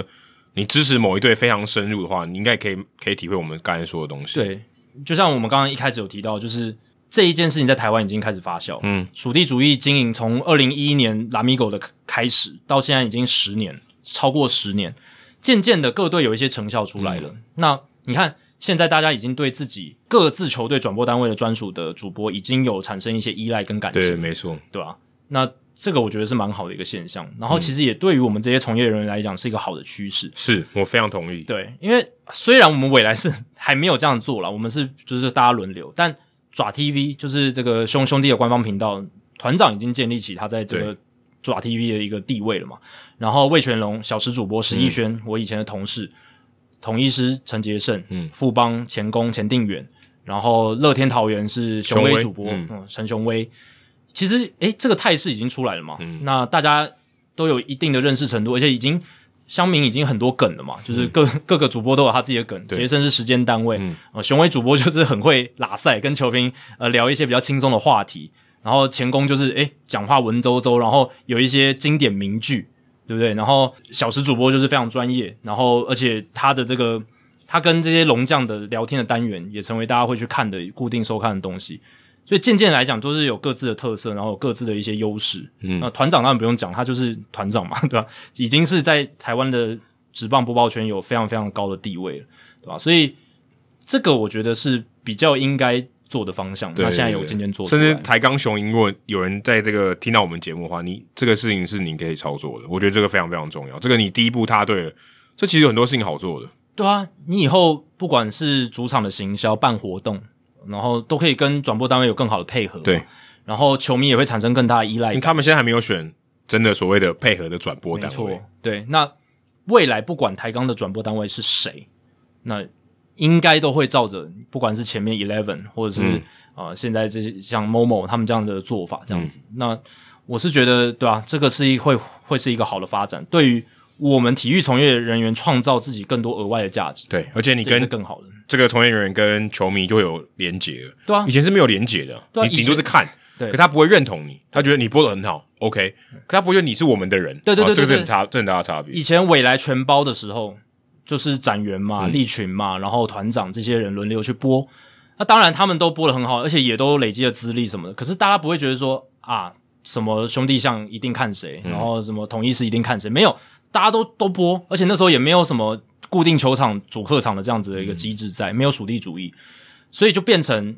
呃，当然这些人是获得了很多的转播的机会等等，可是那种品牌的连接性跟在地的连接性就比较低，这样对，这样品质会更好。我对觉得对不管就是大家会看嘛。对，哎，今天你播了一百场比赛，哦不要讲一百啊，一千好了，你终于让观众认识你了。跟你播一场一百场比赛，观众都认识你，哪个效率比较好？对，而且我还想讲的就是，美国那种地方性转播跟全国转播最大的差别就是，地方转播他们有很多是已经有脉络。所谓有脉络，就是地方性转播的主播跟球评，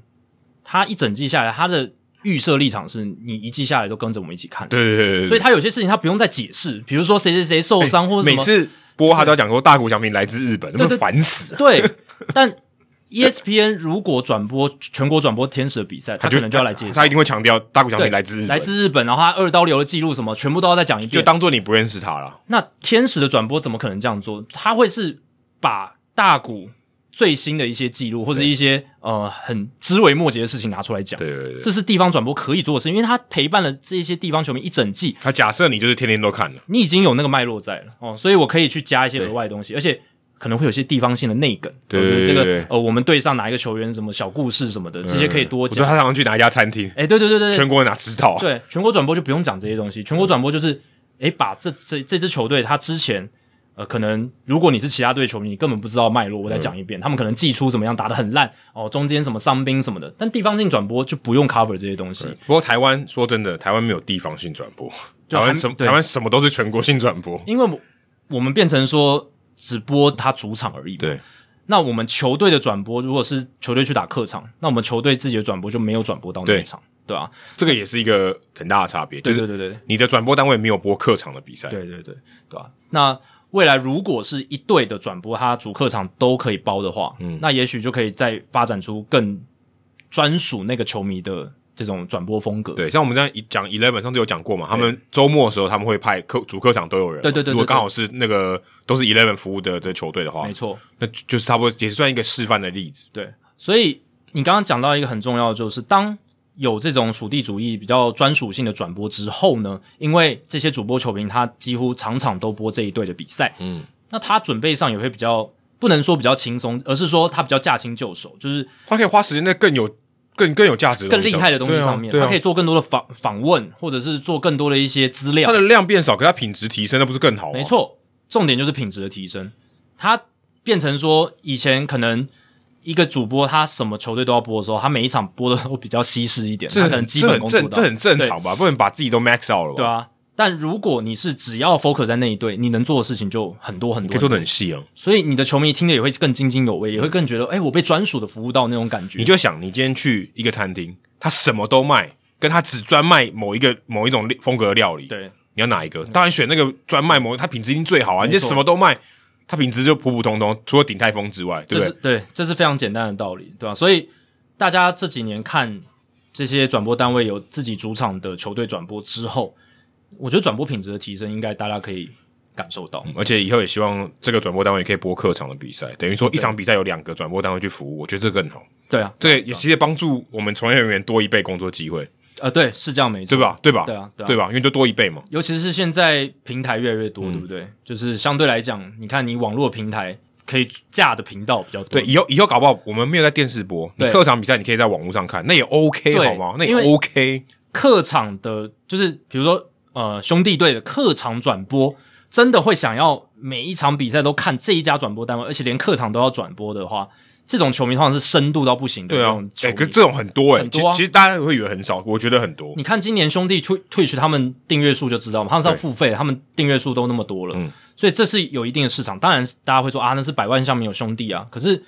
我觉得这个久了之后，各队一定可以养得出一批这样死忠的球迷。没错，就连他的客队的比赛，他都要听我球队的转嗯播。我不想听客队他们那一队的球队的转播，对，如果他可以做到这件事情，我觉得就成功了。对啊我不想要听另外一队的转播，他可以自己选嘛。嗯因为现在 MLB TV 就是可以自己选，除了全国转播以外的比赛，他还是可以自己选这样子。就是我要主场的转播单位还是客场的转播单位，我这一题怎么被我们聊这么久？但这个是我们两个。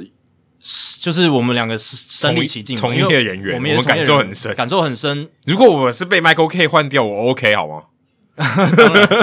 当然，呃懂我吗们怎么看？如果说今天立群哥或是前 Sir 要把我们换掉，我我 OK，当然没你给我换掉我没关系。当然没问题。那说到换掉呢，哇，这一阵子其实蛮多人事异动的，而且人事 异球季快结束 了，对，该打包了。超多的耶，人事异动除了说诶有换人的，呃，有加新加进来的，然后还有就是哎有人走就要有人加吧，对，有人走了，有人加了，然后还有那种说，诶，我们明年会续留你的，呃这这哦有对一大对对堆，明年再来上班，嗯像马林鱼会留下总管武佩琴，这个确定了，可是他们总教练不会留下来，滚，没有啊，当 Matlin 明年不会留下来。然后巨人队主席 Greg Johnson 对总管 f a h a n Zaidi 跟总教练 Gabe Kapler 投下信任票，接下来应该还是会看到他们、嗯哎、你看那个马林鱼跟巨人其实打都不如预期，都不如预期可嘛。是结果嗯不一样。结果不一样。但巨人这边有人走了、诶 s c o t t Harris 走了，嗯就是他们本来是 Farhan Zaidi 的左右手，嗯，离开巨人，然后到这个呃老虎队，这个等一下会聊。高升高升真的是晋升到、诶等于是老虎的左右从左右手变大脑，变大脑。我们先不讲那个职称，因为职称常常很 乱啊，就是大脑好了，就对是就是以前是左右手，对，以以前前只变是大左脑。右手，现在是晋升到大脑。然后洛基说，Bob Black 明年会留任总教练。哦，嗯，然后双城队 Derek Felvey 总管也对总教练 Rocco Baldelli 投下信任票。嗯今年双城也打得够烂了吧？就是下半季的崩盘。对，这这个这个也是很糟。但是 Felvey 对 Baldelli 投下信任票。那太空人总管 James Click 的合约在今年会画下句点，还没有还没有续约，还没有续约，但老板 Jim Crane 是表达了有意留下他的这个意图啦，但还没有、还没有动作这样子。那嗯还没有 click 下去。对，还没有把那个留任的那个案件 click 下去。 大都会的话，在找新的球队主席。那比较资深的 Sandy Alderson 预计会成为老板的顾问，就退居幕他后。之前就已经退居，现在又被拉出来，然后再退居。因为他之前是因为癌症的关系嘛，但现在诶，身但体癌症他还是付出啦，对就付出了就他就就我就休息，我就好不关我事。但他他还是付出了，他付出了，但现在又要退居到幕对对后，年纪也大了。老实讲，这个也合理。然后 Tony La Russa 今年剩余赛季不会再回到白袜队执教，我大胆预测明年应该也不会回来了啦，真的哈，我觉得应该不会了啦。就 Cairo 直接扶正。开罗就很好啦，哎、可是有人说 Mattingly 可以去接白袜，诶也有可能嗯啦，也有可能，也有可能也，有可能。对，其但实蛮蛮 OK。大风吹就是这样嘛，嗯，那米格 Caro 在 La Russa 呃，因为生病的关系，就是心脏不适，就是呃，暂代总教练的职务之后，其实带的还算不错，普普通通了。就就。我我觉得至至少比拉鲁萨带的时候呃好看起来是没有什么争议的嘛。 OK 对不对，就就是风平浪静的感觉。嗯，就而且普普通，对我来讲就中规中矩，普普通通，也没有拉出一波哦。一开始的时候冲其进季后实赛打的还不错，对就是战绩是比较好的，但就是因为已经被守护者拉开了，所以也没机会了这样子。但总而言之，就是这阵子非常多。那我们挑了几个出来讲，第一个就是我们刚刚还没提到的 Dayton Moore，他被皇家队炒鱿鱼我还是做够久呢。十六年，嗯，他的 more 要有十六个 O，他从王建民巅峰期，二零零六年，然后一路带到今年。王建民已经在兄弟担任这个二军投手教练，差不多跟 Edwin Jackson 的生涯差不多长。差不多，差不多，差不多。十六年要当这个球队的总管，其实是蛮长一段时间的。嗯，以现在以以现在的生态来讲，算很长。而且你看，今年有两大这种资深的棒球事务总裁都被炒鱿鱼，John Daniels，嗯，今年就两个，这其实很罕见，尤其是这两个在业界总教练季中被砍掉的更多。总教练非常多，嗯对，但总管尤其是这么资深待那么久的，然后在球季结束之前被换掉，其实很少欸见。我反而觉得，因为可能就觉得是上一个时代这样，他觉得嗯我要、我要换一个新气象，因为你真的也够久。因为你如果今天你五年或三年，好还好了，还没有到说需要一个新气象。即便你表现不如预期，嗯对我还可以留你，跟再再观察一下。嗯，可他已经十几年，他觉得算了，对不对？就换个新气象吧。对，因为你看这两个，老实讲啊，莫尔跟 Daniels，你在今年季前的时候，其实不会觉得他们 on the hot seat，其实不会觉得，就是嗯觉得还蛮稳的不过 Daniels 的话，应该是例如说他们球球队应该打得更好啊。对对对，就是要往上走。但我是说季前嘛，季嗯前大家还是觉得这两支球队，而且这两个总管对于各自的球队来讲都有非常重要的意义，对对对，因为都有皇家队是有拿冠军的，游击兵也是有两打次打进进季后世赛界，大对，赛，打进世界大赛。对，所以是有很大的意义，而且他们在业界评价都还不错，嗯就是声誉很好什么的。但是他们两个人成功的方式真的蛮不太蛮一不样的，完全不一样吧？因为 Daniels 他是比较年轻一派，嗯然后比较那种就是像 Theo Epstein 那一种。就呃球探，然后比较进阶一点的，对对对我对比较进阶数据派的这嗯种，嗯而且很年轻，很年轻，呃，就变成总管的这种人才。那 Dayton Moore 他比较不一样，他是从球探出身，九四年加入勇士队当球探，嗯一路熬到了这种这种 assistant manager、呃嗯 general manager，就是助理总管。然后在零六年的时候被 hire，、就是被皇家队 hire 成为这个皇家队的总管这样子。所以他是苦熬了十二年那的时嗯跟间， L Avila 比较像对对对对对，蛮像的，就是，L L Avila 也算被砍掉啊，啊、对啊对啊对啊，哎对，L L V R 也是，只是啊 V R 任期没有那么长，对对而对，且在业界的名声不像这两位那么好。这么好，对，那莫尔你看他也是蹲的够低，然后做了够久，熬熬出来。那跟 Daniels 一开始哦冲很快，这个比较不一样。像 Sky Harris，我们当然会讲了，他也是冲很快，呃，三十五岁就已经做到总管的位置，嗯，超快， 超快。嗯，但 Daniels 跟 Harris 的情况比较像，那莫尔是比较不一样。那莫尔他比较传统球探出身，但他也不是说排去排斥数据什么的，只是说他的出身比较不一样，就是对他刚开始起步，生涯刚开始起步的时候，他是走在那个时代的对，那个时代还没有这些东西嘛，没错所以他起步的时候他是这样子，他的 root 是这样，那 Dayton Moore 他是更重视在球员的 make up、正直、诚信、忠诚这些东西，嗯他非常重视这合理些吧。这很合理啊。，对，但 Daniels 他们这一块，他比比较相信数字，比较相信这种、呃科学化的评估这种比东西，较理性分析，比较理性分析，这是两者我觉得最大的差别。但 Dayton Moore 这边，我觉得他他当然是很好的一个总管，而且我们之前不是聊过吗？诶、皇家队是一个模范球队，对，就是很照顾小联盟球员，在那个疫情期间，还付薪水，还还付薪水，很照顾。然后呃，对于旗下的员工，不只是球员哦，连员工也很照顾。我们那时候也有跟呃皇家队的 Charlie Charlie 聊过嘛，他就说 d a t o n Moore 真的是一个很好的嗯总管而，且你要想，Charlie 他是算基层员工嗯了，Dayton Moore 是最高的，我记得他有跟我们分享过一个小故事嘛，就是莫尔也有跟他好像交交谈过、对交手对过的对经验，对就是感觉没有什么价值，而且他会关心说，哎、你们过得好不好啊？我们这个底下的人，你们主管有没有好好照顾你啊？这种这种东西，嗯关心一下就是基层人员的状况什么的。所以他在不管从上到下、从里到外这些评估上面，Dayton Moore 的风就是评价都是蛮好嗯的。那他就是很重视人和这种东西，然后呃正直诚信啊，然后球员的忠诚啊这些东西，character make up 这些东西。可是看起来，嗯，至少在这几年是没有兼顾到场上的战绩。对，或者说养成啊，养成其实说真的，养成，你看，除了 Bobby w e Junior，他本来就是一就是一块宝石了，对你选进来当然是有一定的程度，可其他的养成你就觉得好像还好，嗯，而且 Bobby w 今年其实第一年也没有打到特别理想，对就是他的虽然还有二十二十嘛，但是你去看他的 OPS Plus，其实大概就是联盟平均的打者。当然，第以一后年 OK 了，一第一年 OK 了，以后一定还会发展，但。呃，你你跟 Rodriguez 相比，互溜 Rodriguez 相比就，就矮了一截嘛，对。矮矮了一大截你跟第一名的相比， 哎 对对对，但 Bobby w 他也是嗯，全联盟前三名的大物新秀、啊，是是是对吧、是对吧、就是大家对他的期望是很高，对吧、所以，但是你不得不承认说，莫尔他也是非常非常怎么讲，已已经算蛮成功的啦。因就为拿过世界大赛冠军，应该已经算可以了，他零六年进到皇家的时候，皇家队那个时候是一乱成一团，就是一个很失败、很失败的球队，就是选秀也选不好，选选像 Angel Baroa 啊这种不好的球员这样子，然后呃，整个球队的战绩非常非常糟糕，连连续好几年垫底，看不到什么未来的希望。诶，但是他慢慢的，呃，虽然零六年之后的前几年也是蛮糟糕，但是他慢慢的、逐渐的透过选秀、呃透过一些球员养成，慢慢的打造出一个很不错的球队，包括养出了 Alex Gordon，嗯，Mike Mustakas、Eric Hosmer，然后后来用 Zach Greinke 换到谁？换到 Lorenzo Kane、Alcides Escobar，这些都是冠军班底的成员。对，然后呢，后来他们也在 Zach Greinke 那笔交易换到了 Jake Odorizzi。那 Odorizzi 最后变成什么？最后变成 James Shields 跟 Wade Davis。就是拿丢到光芒队就换了，诶，这个交易超重要的，因为 James Shields 跟 Wade Davis，Wade Davis 就是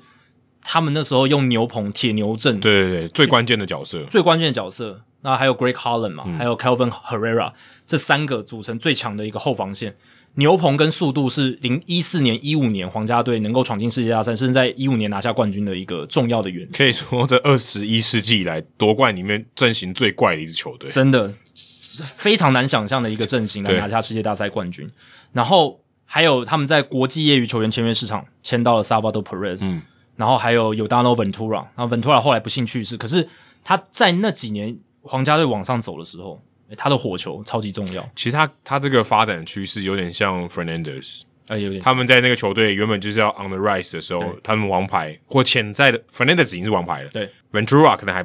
正在，可能可能正在往上，对那就都过世了。对啊，很可惜，但不得不说 Perez 这个签的真的很好，嗯，后来他们还签了一个史上恶名昭彰的那个延长合约嘛，什么五年七百万这个。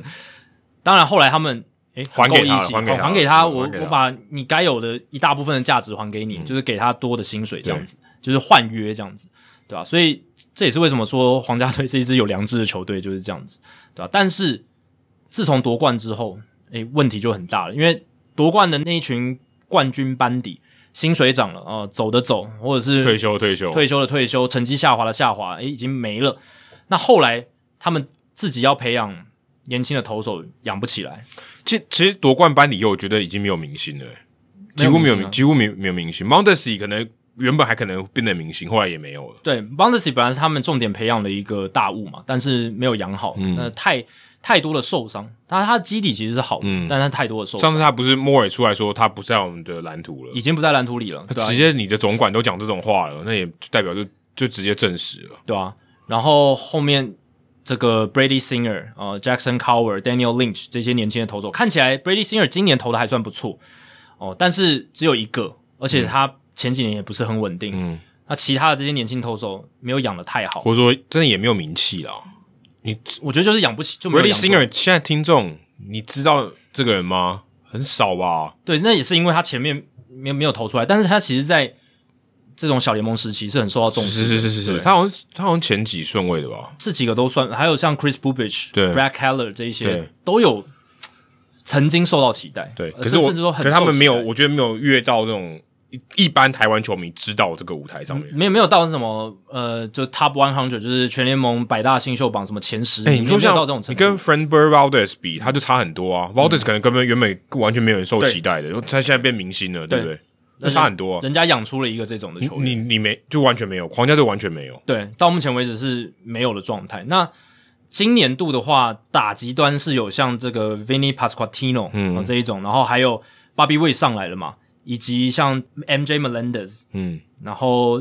这都这一两年的啊、这这一两年，对，就是这一两年，就是在等于是 Mondesi 之后的这一波上来的这种野手，有些很多是今年，然后还有 Drew Waters 这四个，就我刚刚讲的 Waters 从勇士队交易来的，没错，Waters，然后 Melendez、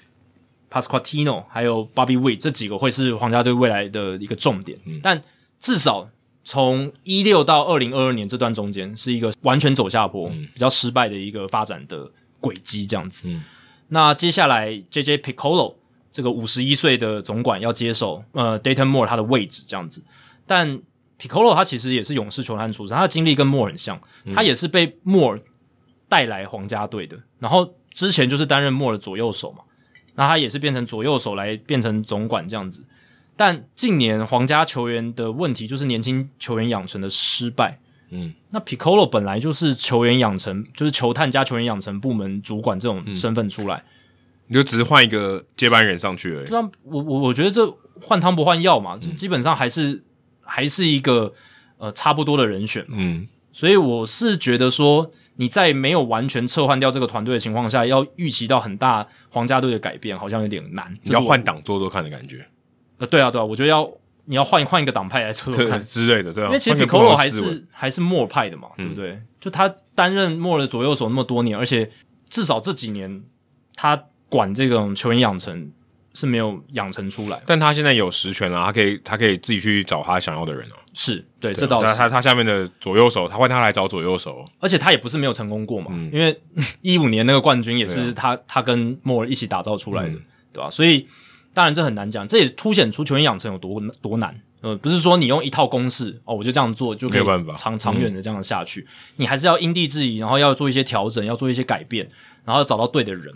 那我觉得现在可能皇家队他们的想法会是说，因为以前莫尔算是走比较呃传统球探派，稍微比较偏那一边啦，那比较多这种诶，我重视球员的 make up，我更重视球员的 make up。那在数据或者是呃球员本身技术这一块，呃稍微就比较弱势一点。那也许现在会变得比较，呃、讲讲难听点就比较冷血，或者说比较比较客比较理性一点哦，就是比较不会带感情的去做决策这是。相对的，你这相是对对这的，是相对的，对吧、就是以以前可能就是我更重视球员的感情，我更嗯重我要把他留下来。像呃姆斯达克斯不是还有稍微再留多一下来多一年多一年嘛？对，然后其他的球员也是，就是比较重视这种忠诚 loyalty，他们对球员是很忠诚的，哦、给给他们很多这种转换的空间。哦、你看他们刚刚的夺冠之后，第二年已经打得很差了，可是他们还是继续又多撑了一下下，嗯对不对？那在这样的情况下，他们如果要做改变，也许就是要做决策上可能要做出一些更艰难的决定。嗯，哦、有一些球员可能感情跟你很好，但是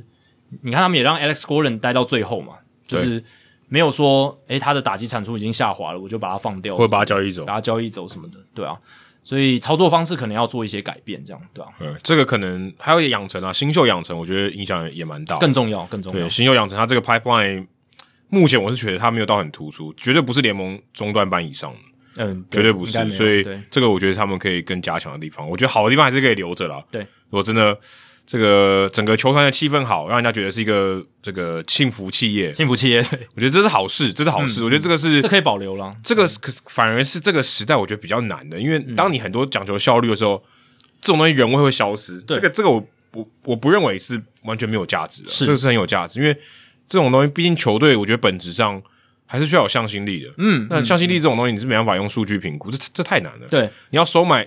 讲收买人心啊，但是有点听起来有点负面，但是你要让大家觉得说，哦，这个球队是我们值得效力的，不是因为我们钱是共同的目标，或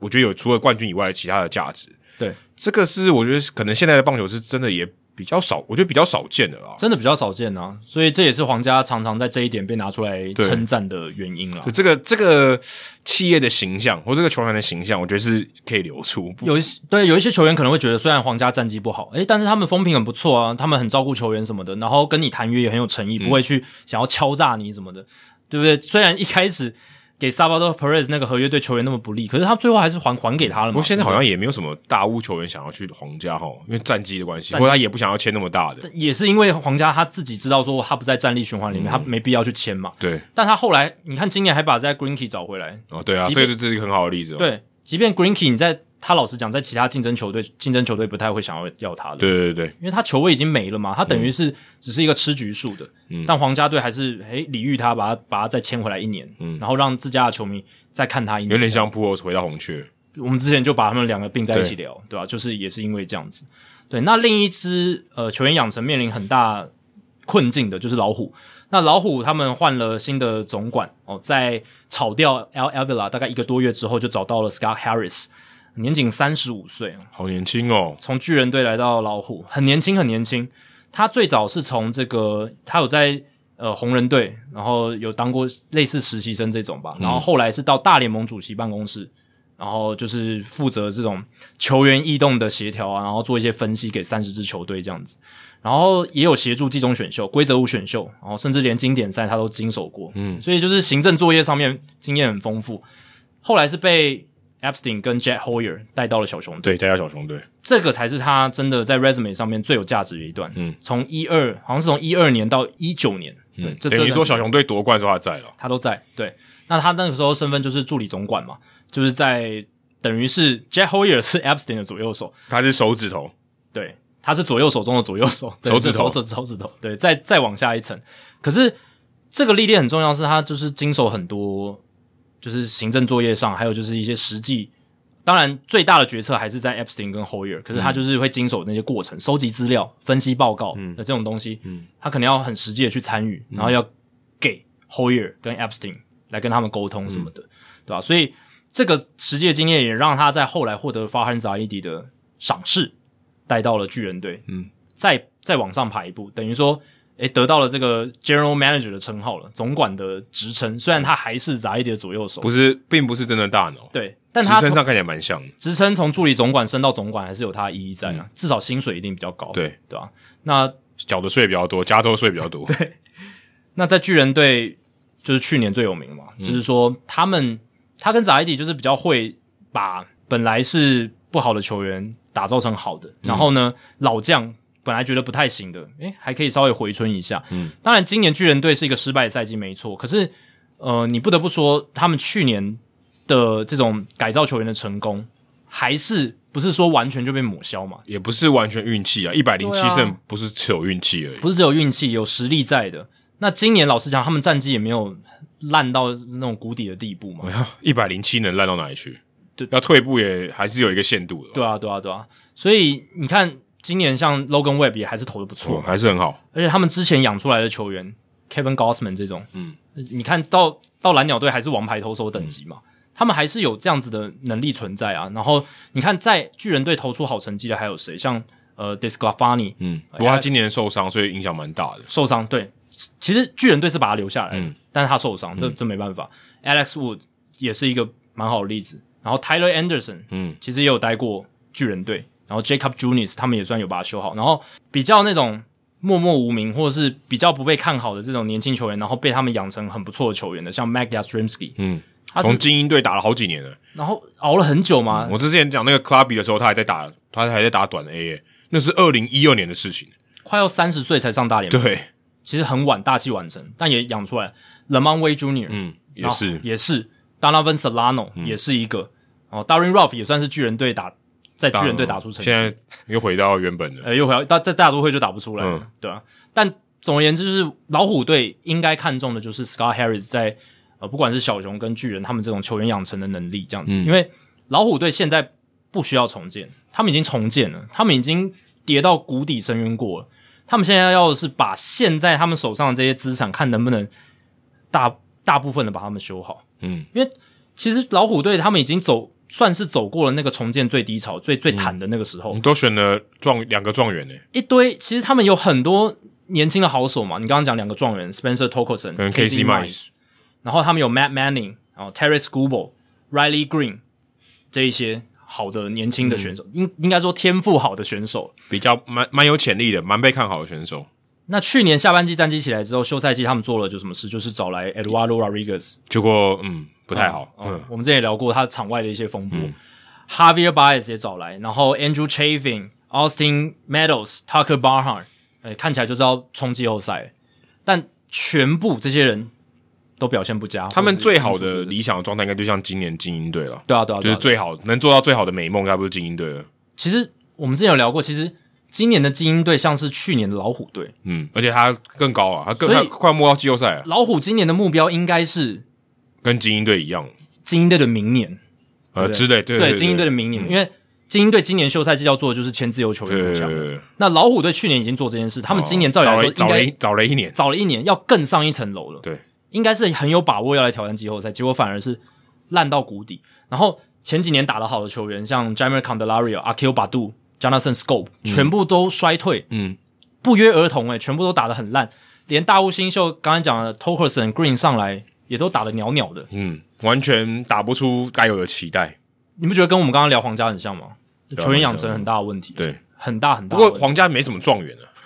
哎，对，皇就皇是出家 V Junior 而已，还不是状元呢。他们是在一五年以前那一波选了比较多的对状元或者是前段顺位的，但到后面因为他还们好没有那种完全烂谈到谷对底，对，他们没有谈到谷底过。，对对对，这也是 Dayton Moore 会被为人诟病，就是说，你没有决这个决心不够，对你已经那么烂了，那你就谈到底吧，但你又不嗯谈到想谈谈。到底，对不起球迷。可是你反过来讲，对球员来讲，或者是对整个大联盟环境来讲，他们即便战绩不好，还愿意投资，嗯呃，这是一件好事。这个我们之前聊过，对所以也说他们为什么是佛心球团就是这样。可是你看老虎队是已经谈了，嗯，然后现在又衰退，嗯，看那个楼拆掉也拆了，盖起来怎么还没盖好？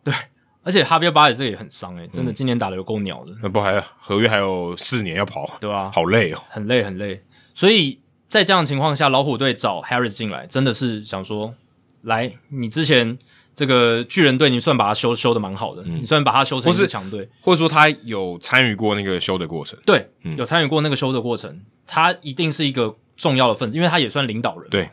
那你能不能把我们这支球队里面，我们已经有算还不错的料子，只是可能前一个大叔炒炒不出来，炒坏了。嗯，或者味道不对了，味道不对，走味了，嗯，那我我们能不能靠你来把这个对的调味料，或者是对的一种温度控制炒法，对不对？把它调好这样子。哎、我在这个 M Life，就是他们那个 Michigan，就嗯底特律当地的这个媒体，我看到一个观点，我觉得蛮有趣的。我他这个观点，我觉得跟 Harris 进来，我觉得非常有说服嗯力。他说，二零一七年的时候，巨人队跟老虎队都是联盟最烂的球队，嗯，六十四胜九十八败，嗯，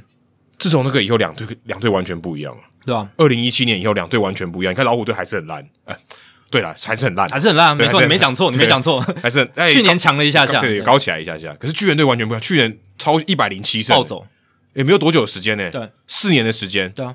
就是两条曲线好像在二零一七年做一个分叉，有没有对，一老虎队感觉还是往下，当然稍微起来一点，但是还是往下。可是你看这样就差很多，你就是说哦。Harris，你经历过这四年，你经历过的事情，我们都没有经历过、欸，哎，对啊你你们你们怎么做的？对啊，因为这时间表看起来，因为大家还记得十年前的时候，就是巨人跟老虎在拼总冠军啊，对对对，对啊，呃 s a n d o v a 打 Verland 的全垒打，三三响炮嗯嘛，对啊。那现在为什么会变成这个局面？巨人队诶、看起来还蛮有竞争力，而且他们也不是像道奇、洋基花那么多钱，嗯，那他人家打出一百零七胜，嗯，对不对？对那巨人队这真的还蛮厉害的，那巨人虽然今年战绩衰退，但也没有烂的像老虎这样子，嗯老虎是去年战绩有起来一点，但是是超级往下掉，嗯，今年跌到谷底，所以这也许就是真的老板他在考量的时候会参考的模板，对，而且因为时序一样嘛，你们都啊经历过这四年嘛， 对吧、你们到底做了什么事？那前面我们也都是有这个冠军竞争实力的球队，嗯，然后最后我们也都算呃走过了这个算重建期，你们的低谷怎么爬那么快？我们低谷还在低谷，对，所以现在 Scott Harris 来到老虎，看能不能再施展他在巨人队跟法兰扎里一起做出来的事情。对，那他是毕业于 UCLA 经济系，后来也有拿到这种工商管理硕士，所以这种背景的就经理人了，就专业经理，专业经理人，就是对 Jay Hoyer 或者是像 Dale Epstein 那一种，对所以就在看咯，因为 Harris 看起来也就是很像 Epstein、John Daniels 那种人嘛，就是对，蛮高像。高学历的白人这种这种感觉。而且我看到他有一个报道，里面他提到蛮有趣的、哦，他说他们特别强调在 strike zone 的 both side，嗯，就是说 both side 是说进跟就是进攻跟这个投球嘛，嗯，等于说他们比较强调这两个，嗯，我就是投球我要怎么样，呃，例如说三振，嗯，或者说我们要怎么样抢好球这种方面去培养投手，还有打击，所以他们其实相对起来跟呃比较像走到我们之前讲的那种 three true outcomes 的那种那种模式，我们未来趋势可能是盗垒嘛，可能是防守，嗯，这是方面他，我看他在记者会上面是反而是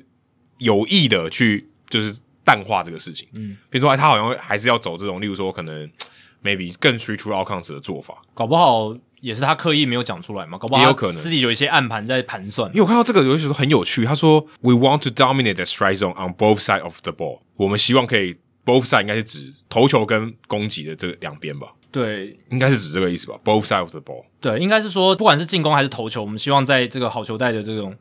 掌握度上可以做得更对，好。就是说可能投球是让让你追求更多的三振，对对对或者说让你挥空更多，然后进攻的话就是我们选球可能选的更好，对，获获得更多保送，嗯，对，保但就送跟三变振成，强调这两种，反而我们之前讲那些防守啊或是跑垒这种东西，他反而可能刻意淡化了，嗯，但我觉得这种这种加盟记者会的谈话，就是就是蛮都听都听蛮就好公关腔的，都蛮 OK，公关腔的。只是我对只是我觉得他这种说法很特别，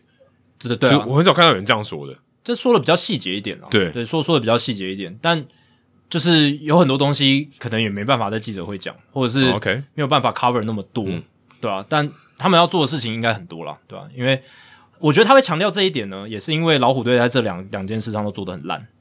呃就哦是你刚投手、讲有对，对啊，投手控球不好，然后打击没有纪律嘛，嗯，哈维白对啊，所以 所以我会我觉得他会这这样讲，也是特别针对老虎队的阵型去讲。对，因为他讲 strike zone 这件事情，很少人讲这个、欸对啊，strike zone 的意思就是好坏球了，对，啊就是说啊就要特别讲好坏，因为一般我就说在 at the play 嘛，就是我在打击区上有好的表现，听起来比较合对理，一般人会这样讲，不会特别讲到 strike zone。但你讲 at the play 就变成你没有讲到投手了，哦，对，对啊，所以那他 at 在 the 用 play on on on the on the man，对那 strike zone 就等于他两边都会接触到，而且他后面加一个修饰就是 on both sides of the ball 就等于两边都 cover 到，是所 OK，以这个句子是比较有效率的。不 OK， 然他不然他要讲 at the play 加上 on the mound，呃，就有两个这种哇，就这样讲文 both 法 end 就好了啊。对对不对啊他 both end 或或者他直接讲 on both，但是他要强调就是纪律这件事情。 OK， on both sides of the ball，对啊，因为老虎队真的就是你投手可能好坏球真的差太多精。细度对啊不够好嘛。然后重点我还这边打击真的没纪律，嗯，太容易被解决了。你根本你被引诱球就太容易掉啦、那对方投手就会投的很很轻松，可很这自个在对啊，对听起来很合理啊，强调这件事情，我觉得很对啊。对啊，真这这真的就是这样，对那现在呢，巨人队少了总管嘛，嗯，但他们的这个目前的头首脑哦，这个首脑还是没有变，还是法兰扎伊迪才是，而且他好像还继续留任。被被投了信任票了、g r e g Johnson 已经这样说了嘛，对吧、所以接下来应该还是扎伊迪搭配总教练这个 Kepler Kepler。那等于是说，这个这个组还是会继续，只是中间少了这个 Scott Harris。诶、可是少了 Scott Harris，巨人队呃找了另一个头脑进来，是他们的前球员 Buster Posey，哎，不是说退休要陪好好陪家人吗？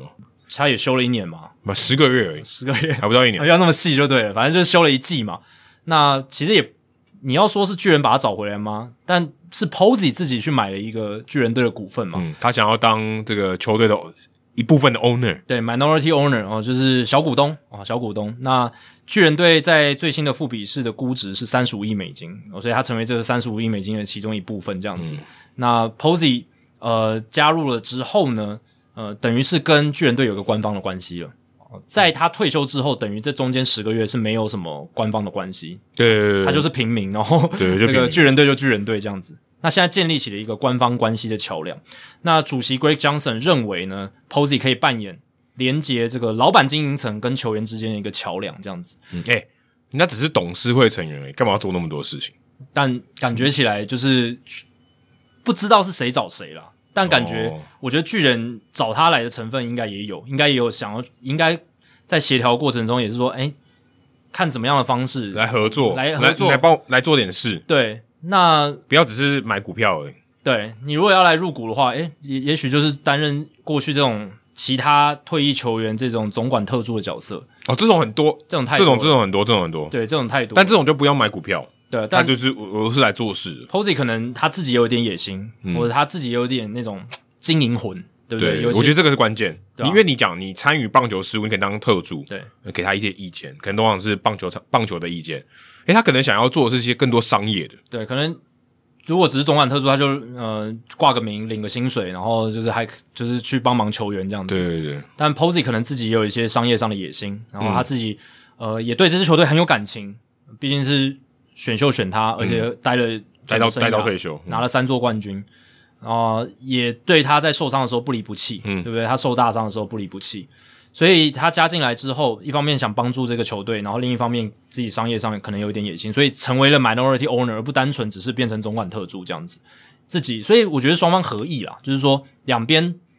都互相呃有有这个互相合作的意图，然后很就合理啊。凑成了一段姻缘这样子。那 Posey 受访的时候是表示强调说自己不太会介入什么棒球事务，棒球事务、球队管理部门的营运啦，或是什么人事的决策。我来，不是聊棒球啊的。对他说他的角色是你们有需要的时候可以来问问我的意见这样子。我觉得这说的很明白，我觉得我觉得这说的超明白，嗯，就是为了 Aaron Judge 铺路。我觉得说的超明白。他现在想要划清界限，好像说我不会去干预，没没有啊，我去招募跟棒球无关吧？但他说人事决策他也不会影响。啊，我去招募啊，我我是说客，我不我不负责决定。但他，我觉得他他他这个意思是想说，大家不要做太多联想。他他会这样说话，哦意思应该是这样。不会，我去招募 OK 啊，对那不他对？大可就不用说啊，对不对？他就说哦我来这支球队，我就来帮忙的，就说我来帮忙的嘛。我就是来那当他干嘛说来我划就是来清当界说客的，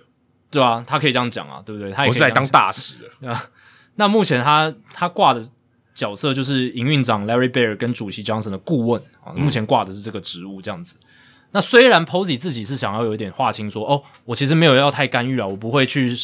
干政这种感觉。嗯对可是 f a r e n z a i d i 最近受访的时候又表示说，现在我们跟 Posey 有官方的关系了，那我可要好好来运用这个资源。对啊，就是 啊， z a i d i 说的很好，他说他说 Posey 不想要来搅这个浑水，但是我要把他拉进这个浑水里面。我觉得很合理，因为他有他有股份，代表他有一些就有一话语对权啊有有有对有一些话语权，有一些或甚至他有点责相对应的责任。对对对对，他可球以做队点好，他要有责任。对他可以做一点事情啊。对啊，而且这种事情，你说当说客当大使，我觉得再适合不过了嗯吧？而且 Posey 不只是有这种球界的地位，然后好的形象，他也很聪明。嗯，他也是大学出身的球员，然后捕手很少不聪明的，对他又是捕手，而且他就是 framing 也很好，而且场上场上指挥调度是毫无疑问的嘛。这在巨人队已经建立起这样的名声。那他球员经验又丰富，而且才刚退役下来，也很熟悉这种比较新时代的这种科学化的棒球。所以 z a i d i 也说了，他就说有很多这些我们在决策过程中的一些 input，他可以进来，比如说甚至是总教练、教练团的一些指挥调度，像是配球的策略、一些设计、这个有点多哎、战略的安排，他可以来询问一下 On Posey 他的 on 想法。 field 的东西这么多，，对，on field 他也可能会就是 pitching sequence 这种东西，哇，这可太能也会咨询 Posey 他没领他这个薪水领多少，但他就是赚那个增值嘛，他是小股东啊，对不对？太累。如果是我就不答应，才不要哎、不让我做一点讲讲话的工作就好了。他可能觉得休息十个月够了，嗯，他他现在要舒活一下自己的大脑跟那哎等筋骨，一下直接回来就是，哦当牛棚捕手算对，了。我就回来蹲了，接 就一回来蹲 就一半，这个不行。 对，还有一个就是球场下球员交易的选项分析，或者是你刚刚讲的这这种这个我觉说得客这种对东西说客我觉得比较对啊比较合理了，我对啊觉得要签哪个自由球员这种东西，对啊，哎、我觉得 Posey 在这方面，他如果他真的要当 Aaron Judge 就是说客，让他来这个来考虑巨人队，我觉得他有一个很好的优势。嗯，我就是巨人队上一个明星啊，对啊你来当明星，嗯，我接把班这个人，我把这个棒子接给你嘛，我对告诉一锅你，交给你，湾区他们怎么对待我的。对，而且他会跟他讲，哎、我们这个地方有冠军的 DNA，还有还有谁比他更我我想不到更狠嗯叫 Pablo Sandoval 来讲吗？对，说说服力绝对是 Posey 最好，没有，我甚至没有姚原本没有人可以跟得上他、欸。对嗯 Hunter Pence maybe，、可是还是差很多嘛，因为 Hunter Pence 也不是最近的了。而且他也不是终身的巨人啊，对，对啊，这差很多哎、这个发肌肉点完全不一样，所以如果 Posey 把这件事情做到，我觉得 OK 了。他这个股东，他这个仁至义尽了，嗯啊不需要再做其他的事情，这样 OK 了好吗？对啊，而且真的讲 Posey，他也懂这种进阶数据的东西，嗯对啊，这种球员其实不多诶、那你看像 Carlos Correa，Correa 他是懂 FanGraphs，的他嗯是懂这种 WRC Plus 的这种球员，他也是被双城队的管理部门有咨询过嗯球员交易的意见，甚至他自己主动会去提意见，就说。诶，你们应该交易谁？我觉得呃这你是应该留谁？棒球场上的 LeBron James，哎、这真的是这样。当然，他并不是真的说我会去完全会去左右总管的想法，不是总管只是只就是一些意见参考参考用，但他能够提出意见，呃，其实是绝大多数球员不会做的事情。嗯、其实很很少球员不会愿意啦做这种事情，大部分都不会大部分都不会，对吧、但 Posey 感觉也是有这种能力的人，对，就是说在巨人队舰队的策略上面，应该找谁，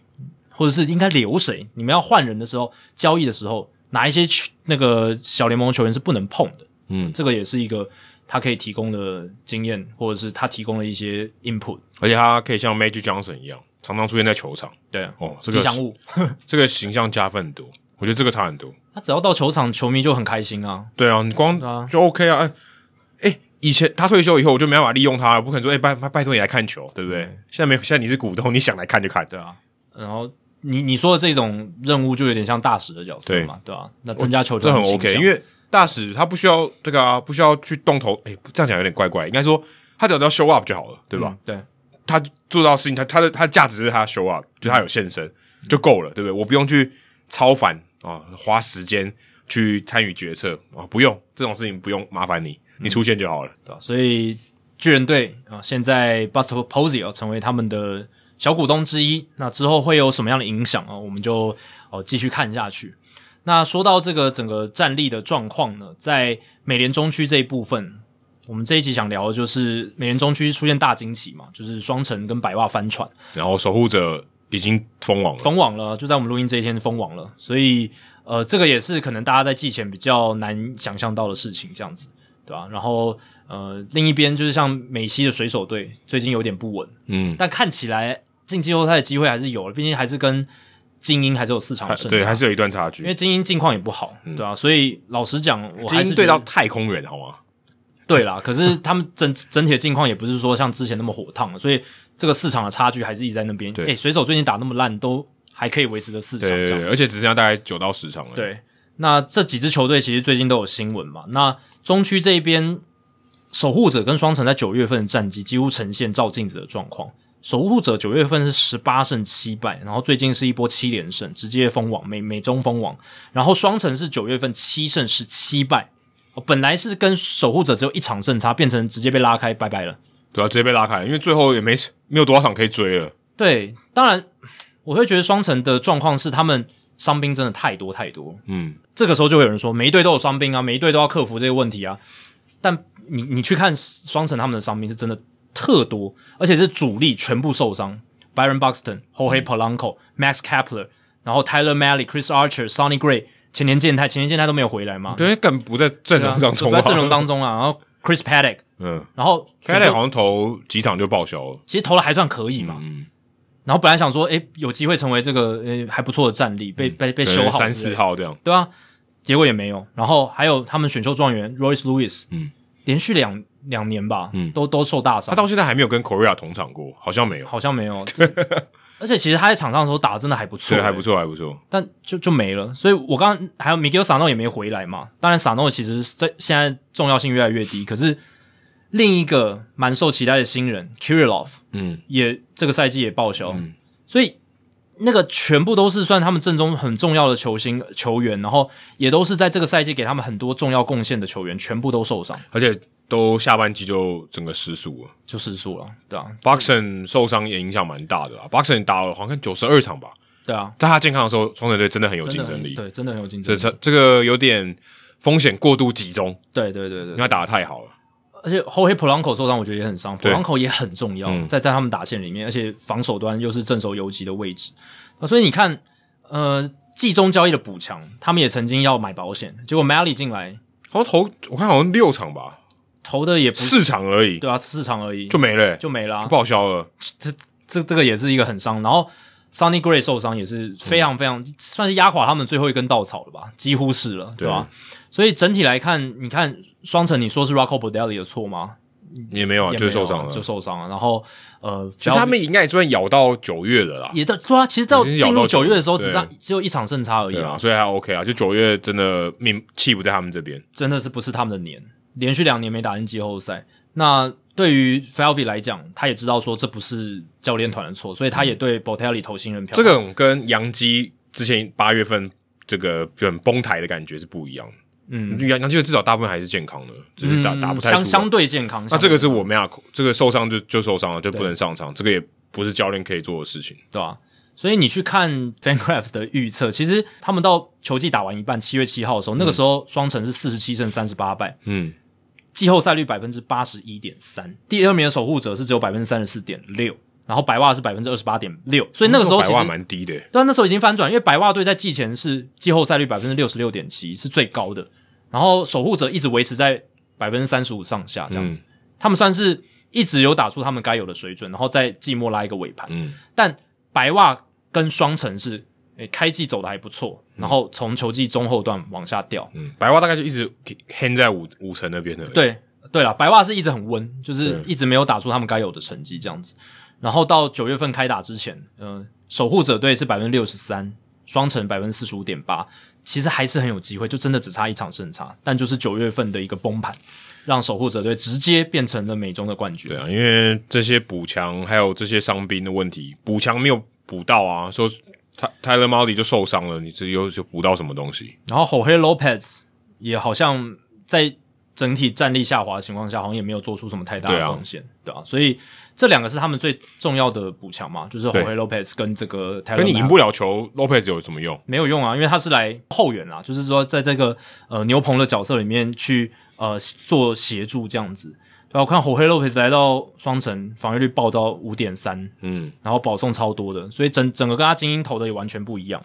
啊，所以呃整个算是命运翻转了。那守护者等于是你看我们之前有聊到，他们是全联盟最年轻的球队，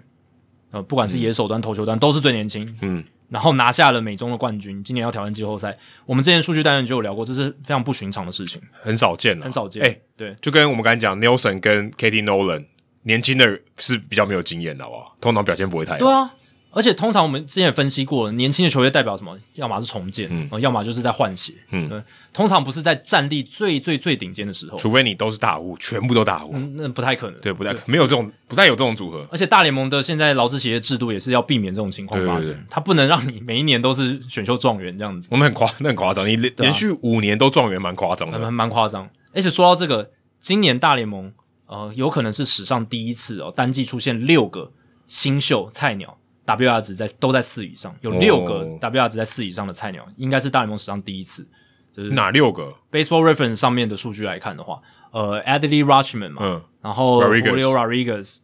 然后还有 Michael Harris，然后还有 Strider Spencer Strider，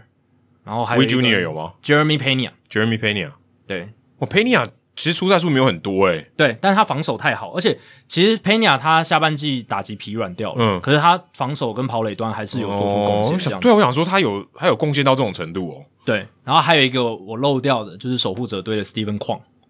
哦，哇，真的假的？六个人，六个菜鸟单季的 Baseball Reference 的 WR 值在四以上，就这明星了，会是大联盟史上头一招，这个很少见，很哎、少见。这蛮有趋势性啊，蛮不对错的，嗯很蛮有很趋势很性，因为今年大联盟也写下了史上最多人完成 debut 的一年嘛，然后对两对百对八对十几个人对对对，对， 这很合理，这很合理。对所以你刚刚那个是很合理，很合理嘛，就是样本数也变大了嘛，对对你那对个基数也变大，然后而且你会升上来，代表它有一定的程度、哦。对啊，而且新的劳资协议有一些激励条款，嗯就是让这些年轻球员可以获得奖金，然后服务年资什么，然后还有就是你如果整季让你的百大新秀榜的球员可以整季打的话，嗯，你这个球员球队可以获得选秀签嘛，对嗯对对啊，这个是激励条款嘛，对所以有帮助。对球队也有一些激励，所以虽然季初我那时候觉得说，诶，还看不出来这个劳资协议是不是真的有鼓励球队去不要去操纵操弄年资这种事情，可是看起来好像是有点效果哦，在今年的球季里面，当然，一方面球员现在养成可能更有效率啊，哎对可以这是更年轻。这是根本啊，嗯，这是根本的，就是说大家更有效率的来养成这些小联盟球员，成功率年更轻，高。对，更年轻就可以上来，他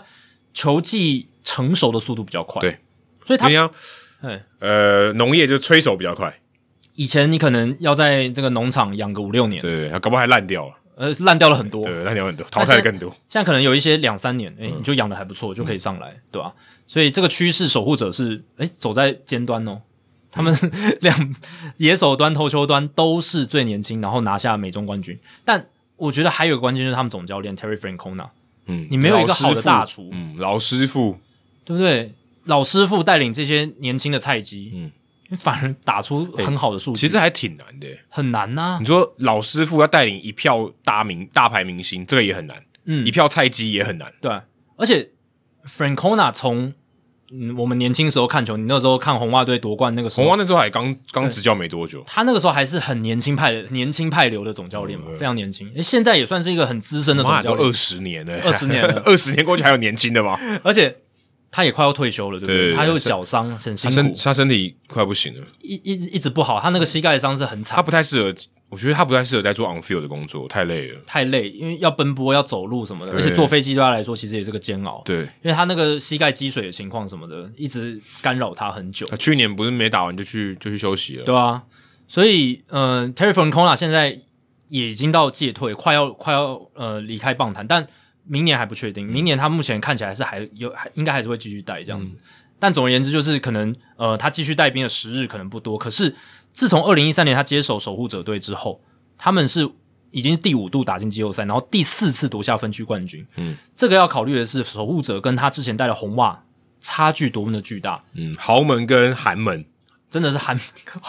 对，就是大市场球队跟小市场球队，而且在而且光光谱的两个极对，端，而且守护者是抠到不行哎、抠到不行 啊，抠到底那种，真的抠到底，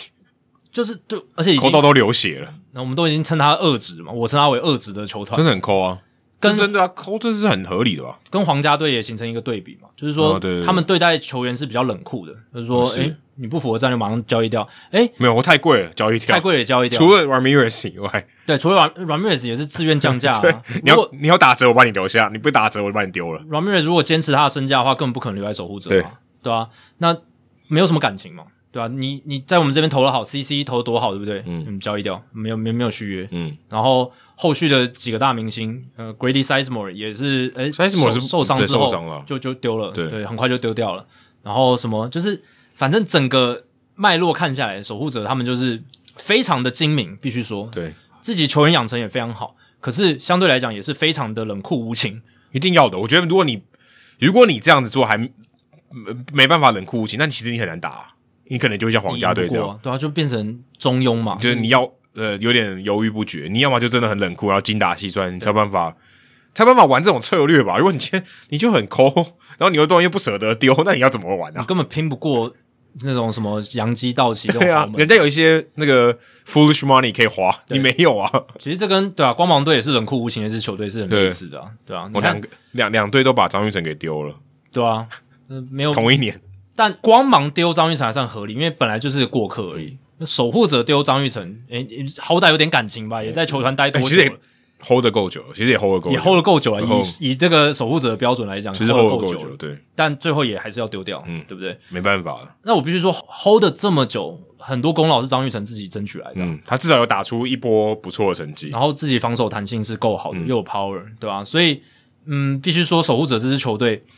他有他厉害的地方，你必须佩服他，他也有他的缺点，那你也可以去讨厌嗯他。但不得不说，现在事实就是他们又打进了季后赛至。少他的 playbook 我觉得玩的很好。哎，对啊，他们贯彻到底，去年 off season 他们只花了三百九十万美金诶，欸嗯，三百九十万， 低到爆炸、欸对啊，就就几乎没有没有什么，几乎他他们就就用自己的对自己的农场养出来 Brian 的 Shaw 三百万，然后 Luke Malley 九十万，嗯，就这样而已。欸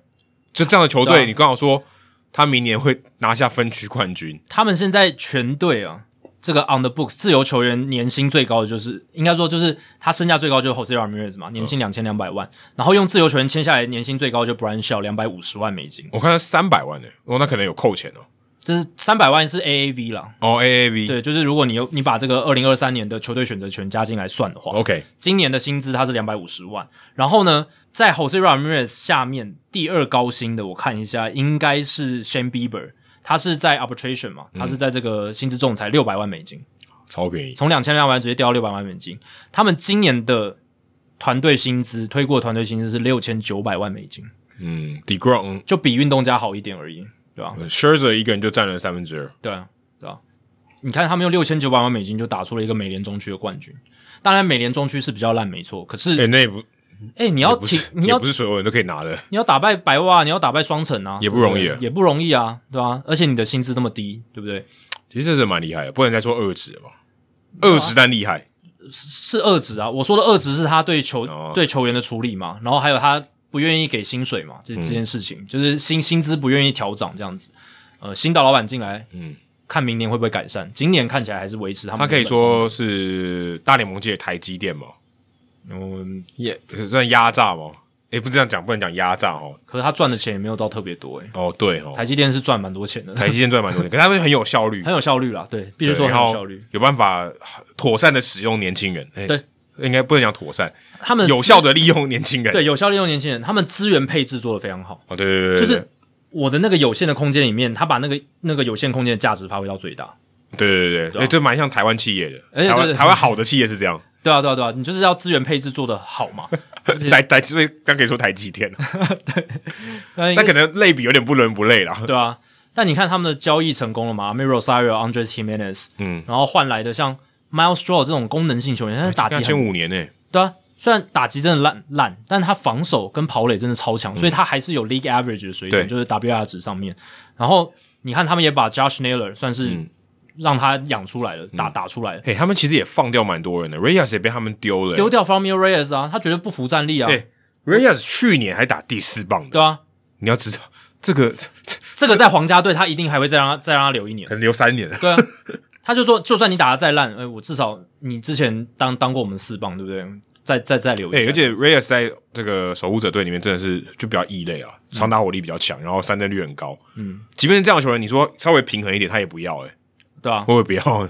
你打太烂我就把你丢了。对啊，你看像 Jorge Soler，他在二零一九年在皇家打了四十八轰，美联全垒打王，嗯他也待到了二零二一年才被皇家队季中交易掉，对，也算是、哦，交易到一个冠军队。对啊。呃其实二零二零年就已经衰退很多了，然后二零二一年他们也撑了很久，打击率一直不到两成，好不容易才把它交易嗯掉。那你看守护者开闸的速度就很快，管你去年轰三三十支以上的全垒打。你今年打的这么烂，我就直嗯接、直接送你走了。到小熊去了，然后像那个 Ernie Clement 也被也被捡已走了，已已经被丢掉了，已经被对守护者丢掉了，被好像被被球队捡走，被好像运动家捡走了。对啊，但是就是被守护者丢掉了啊、对啊，才会被捡走啊。所以、嗯你看，即便是一个算是跟张玉成算同期，差不多同，期的哦，差不多同期的，蛮不错的一个新秀嘛。对哎、但养不出来，看起来没有什么进展。嗯，马上换，马上换，他们不会他们哎考虑有太久， Tyler Freeman 也上来了，对，啊，因为他们农场太好了嘛。所以我农场还有一狗票这些好的游内野手，我干嘛一定要让你给太多机会？嗯那你打不出来，我下面的人马上就上来，这样看起来，领舵目前这张这个交易是很成功很的成功啊。 ，Rosario 跟 Jimenez 因为很成非常成功，他们知道自己这几年在国际业余球员的签约，还有一些呃选秀上面做的还不错，嗯他们内部已经评估说，诶、这些球员之后会出头，嗯，那我领舵留着，老实讲啊、除非他愿意接受我们开的价嘛，我们比较不可低的价嘛，不不可不不可能，不可能，领领舵没有接受，不可能，不可能。那领领舵嗯就、就让他走，但 Ramirez 接受了，诶、就是他赚到了一个，而且他这样看起来，内野他手至少在选领舵的那个交易的这个筹码的时候，对面的他选的也不错啊，也符合到他的阵型，也符合到他现在建军的这个整个哲学、整个策略，哦，对啊，对啊，对啊，很成功啊。对，因为领舵换来的这两个选手 Ros- Rosario 跟 Jimenez，真的基本上他完全补足了林多留下来的战力空缺，那个 WR 值是可以完全递补上，而且 Rosario 加上来的话就是更多。对对，那而 Rosario 且更他便宜，便宜多了。对啊，那 Rosario 本来的问题就是，嗯，挥空率很高，那只要你能稍微让他像 Javier b a 前几年那样，嗯就是维持一定的击球率，不要太崩盘的话，他就是可以维持，因为他运动能力够嗯好嘛，有爆发力什么的，然后手背调度弹性也有，不知道他是不是守护者队回空率最高的？应该是哦，对吧、应该应该是吧，对吧、因为先发守球护者员应队该是守护者队的特色就是很会选保送，呃，然后击球率很高，哦，不太不太被三振。他们的这个上垒率，团队的上垒率也在美联是前六名，前六名的三三乘一五，前六名的水准，对吧、虽然他们长打是不优啦，他们长打就是后段班，但没是就没有是什靠么长嗯打，靠打击率跟选球，真真的就是靠打击率跟选球来哦让他们争取到比较好的战绩，这样子。看了一下 FanGraphs，我特别去查、哦，说守护者队他在好球带的挥击率是全联盟倒数第三诶，不太挥的，嗯好球进来不太挥的，嗯，跟其他队比啦，很耐心去选，很耐心而且选你你要想哦，他们这些打者是全联盟野手最年轻的一组，对，那你要有这样子的纪律，好球在里面不挥是还蛮难的，对对啊，对啊，对啊，对，而且他挥他的这个击球率真的很高，百分之八十一是全联盟最高的，就很有把握了，很有把握。呃你出就出棒就是是要要打打中中，。对，出棒就是打中球，而且我看一下 a m e r o Sario 今年三振率掉到百分之十六点七，还从还蛮好的啊，对啊，从前两年百分之二十三点一掉到掉到了百分之十六点七，蛮，好嗯的。修了非常多啊。所以即便他保送还是选的很少，但挥空减少了、嗯哦，所以他的打击成绩上来也是蛮可以理解的把事情。把他跟 Stephen 矿合在一起就可以了，哦，对啊，对啊，我觉得综合蛮多的。那另一边，美联西区的水手虽然呃战绩最近比较不理想啊，但感觉啊，我还是觉得他们季后赛的几率是很高的。那他们在这个礼拜也做出一个重大的决策，就是跟 Luis Castillo 他们的先发投手签了五年的这个延长合约，五年一亿零八百万美金的延长合约，不错，价码我觉得蛮好的。对吧、所以你看，水手队这阵子真的大刀阔斧，他们就是啊、呃要让这支球队可以至少强个四五年了，对吧、因为他们对野心太太低了吧这四五年很久诶、四五我觉年得可以更这个野久野心蛮大的、欸， ？Rodriguez 签了这十几年的合约，OK 的好不好？对啊，可我是如果是我，我是 Depoto，我要抢个七八年。七八年， 但路易斯卡斯有签五年嘛，但是代表说至少三接下来的四五年他们是想要有把握，至少都有季后赛的竞争力这样子，感觉是这样啦。那你看他们之前跟 Rodriguez 签延长约，现在在签这个 Luis Castillo，这一头一打，这两边对，都有一个巩固住的人人选在了哦。那本来 Castillo 是二零二三年球季结束之后会成为自由球员，那现在呃应该会至少被绑到这个二零二七年、哦至少被绑到二零二七年。然后呢，在二零二八年还有一个就是什么 vesting option，呃所谓的就是条件选择权，就是他前面二零二七年只要投至少一百八十局，就会自动再续约一年。也就是他要健康啦，对就会续约了。那续约的那二零二八年那一年，他的薪资呢，预计会是呃两千五百万美金，那算便宜，对，以那个时候来讲，应该算便宜了。所以他总值最高可以到六年一亿三千三百万美金。其实这个价码以 Castillo 身手来讲，我觉得是蛮便宜的，嗯老实蛮便宜的。因为他是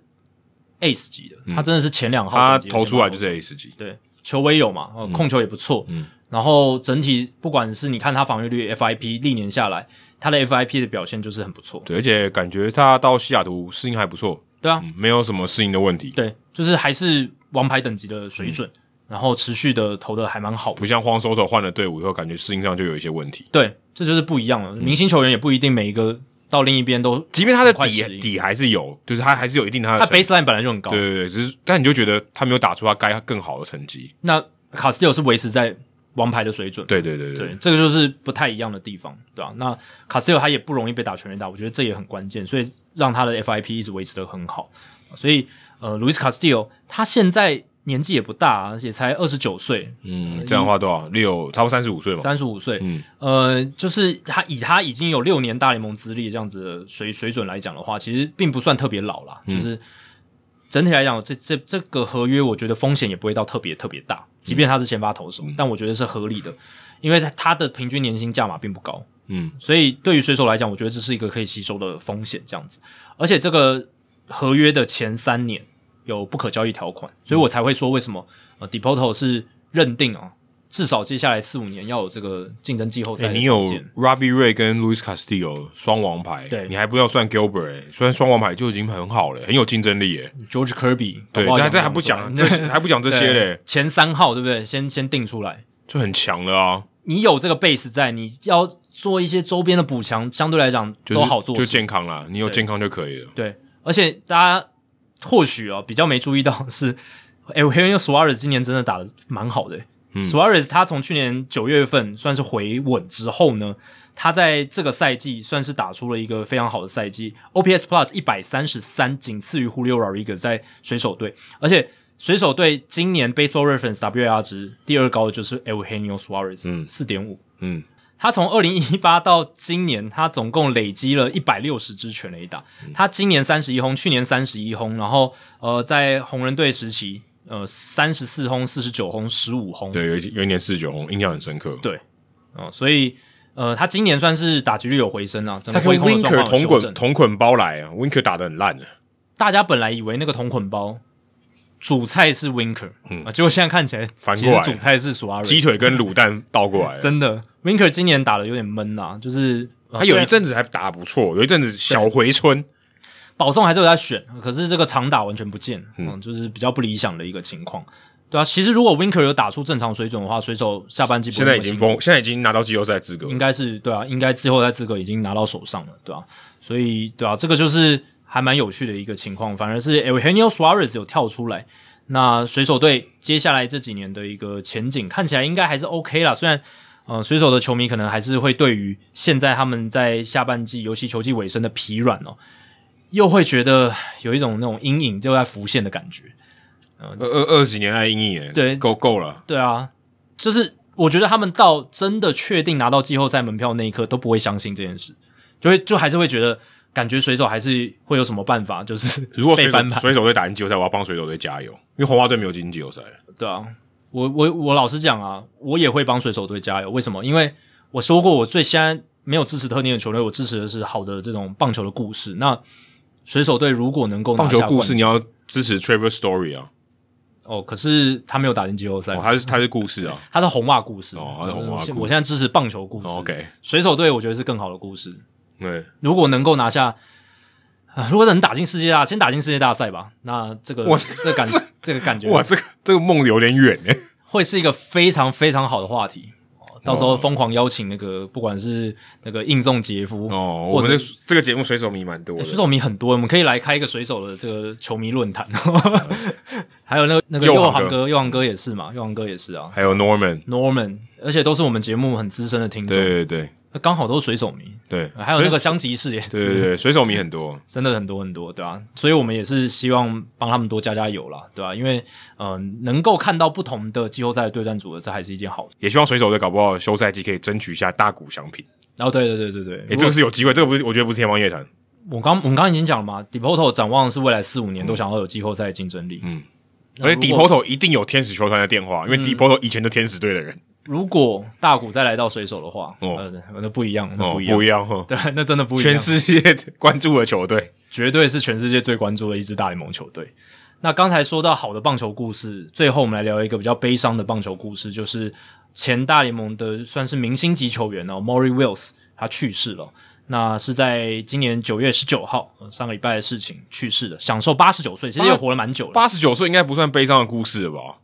呃，但我觉得这很圆满了，八十九岁很圆，算圆满了吧？但还还是蛮令人哀伤的嘛，就是说，哎，他还是不在我们身边了哦。就是 Vince Scully 去世的时候，大家也还是稍微有点感伤，当然都是蛮完满的人生这应样，该就是要 celebrate 了，已经嗯不会觉得说啊这个好难过，好难过，不会到那么悲伤啦。对对，是不会到那么悲伤。对，八十九岁其实已经是很完满了，而真的且很完满。他的人生是比较有高低起伏的，因为虽然大家如果去看 Baseball Reference 他的数据哦，当然是很蛮蛮厉害的，在那个以腿哥的角度来讲，是真的非常厉害的一个腿哥，他就是一个呃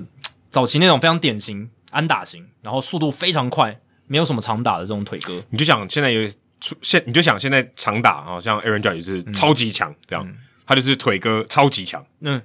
然后海放其他人的腿哥，对啊，如果比较近代比较接近，可能就汪皮耶吧，比较像他这种打击形态，对啊，几乎没有什么全垒打，然后就是完全他生涯打了十四年才打了二十支全垒打、欸就真的是非常少。 Ricky Henderson 炮火还蛮强的，对，那但是他因为速度非常快，然后有单季百道，然后而而且又在道奇队，所以他其实那个时候变成了一个很大的明星。嗯，但他也因为变成了很大的明星，他曾迷失自我，他也曾经酗酒，还有吸毒的问题。跟 Gooden 差不多了，对，而且跟 Glenn Gooden 对他后来球员退役之后，他有去当总教练，但他当水手队总教练那两年是。他受到这种毒瘾、酒瘾非常严重的影响的时刻，嗯你的总教练很嗨，所以 对，很嗨。他但他带的那个战绩非常 low，哦，战这战绩非常烂，然后很快就被炒掉。然后那段时间是他非常低潮，可是他后来振作了，哦，后来就变成呃找回自己人生的一个重心，最后还成为这个反毒反酗酒的大使，所以算是一个你有点像 Josh Hamilton 哎，加起来。可是 Hamilton 后来又回到又走走回不归路了，是对。我觉得比较像那个 Daryl Strawberry，Strawberry、Strawberry 现在变成那个哦哦对反吸毒、反酗酒的大使这样子，因为他也是曾经迷失自我很长一段时间，后来再出再次找回人生的重心，这样子，对啊，所以他等于是后来就是重新找回人生的这个节奏之后呢，他就除了当这个大使之外，他也就是有教一些年轻一辈选手，呃，触及的技巧，嗯，这个他很厉害的一些触 Small Ball 怎么打？对，像那个 MMA Network 的那个 Reynolds，还有 Reynolds，他就说他年轻的时候是有受到他的影响，嗯因为哎 Reynolds 不是打过水手队吗？对啊，也有打过水手队啊，就是有被他教过这样子。对，那 Maury Wills 他最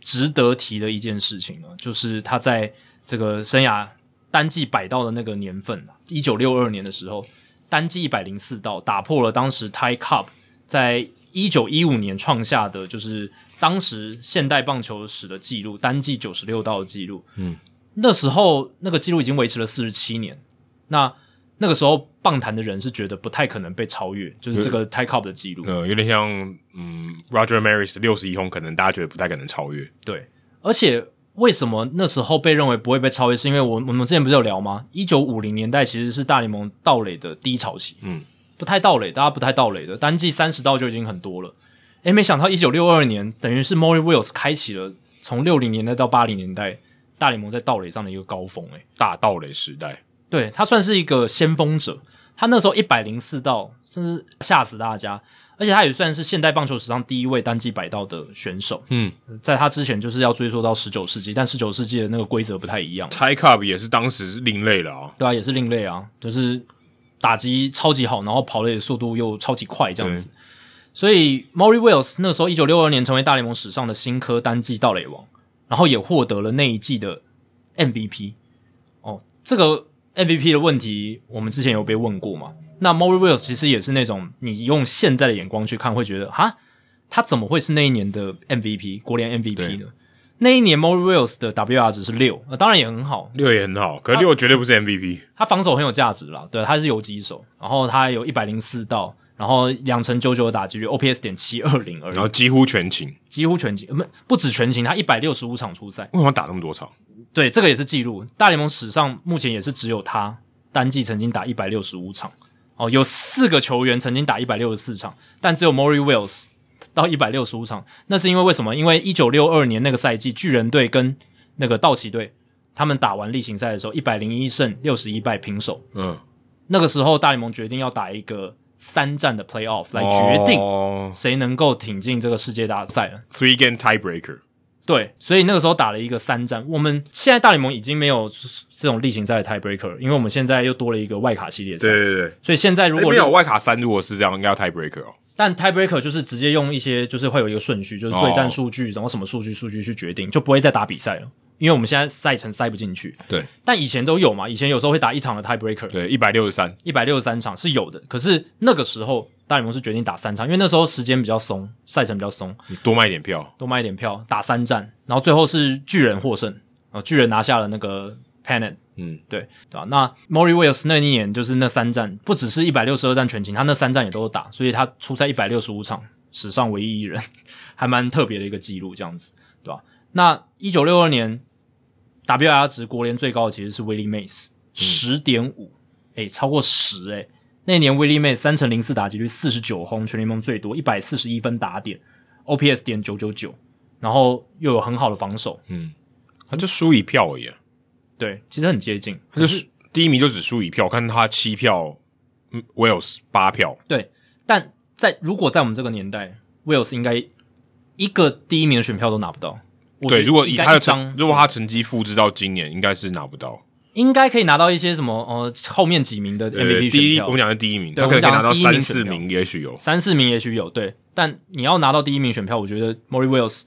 在现代的标准应该是拿不到。应该拿不到。他 OPS 只有点七二零，哎，而这且个不太亮眼了。对啊，而且 Willie Mays 是打的真的很好诶、欸那一年 Willie Mays 真的是打的非常出众，对啊，所以老实讲是真的看起来账面上是比较不合理啊，对啊，而且那时候 Willie Mays 也是当打之年啊，三十一岁你，说防守也很好，中外野手，对，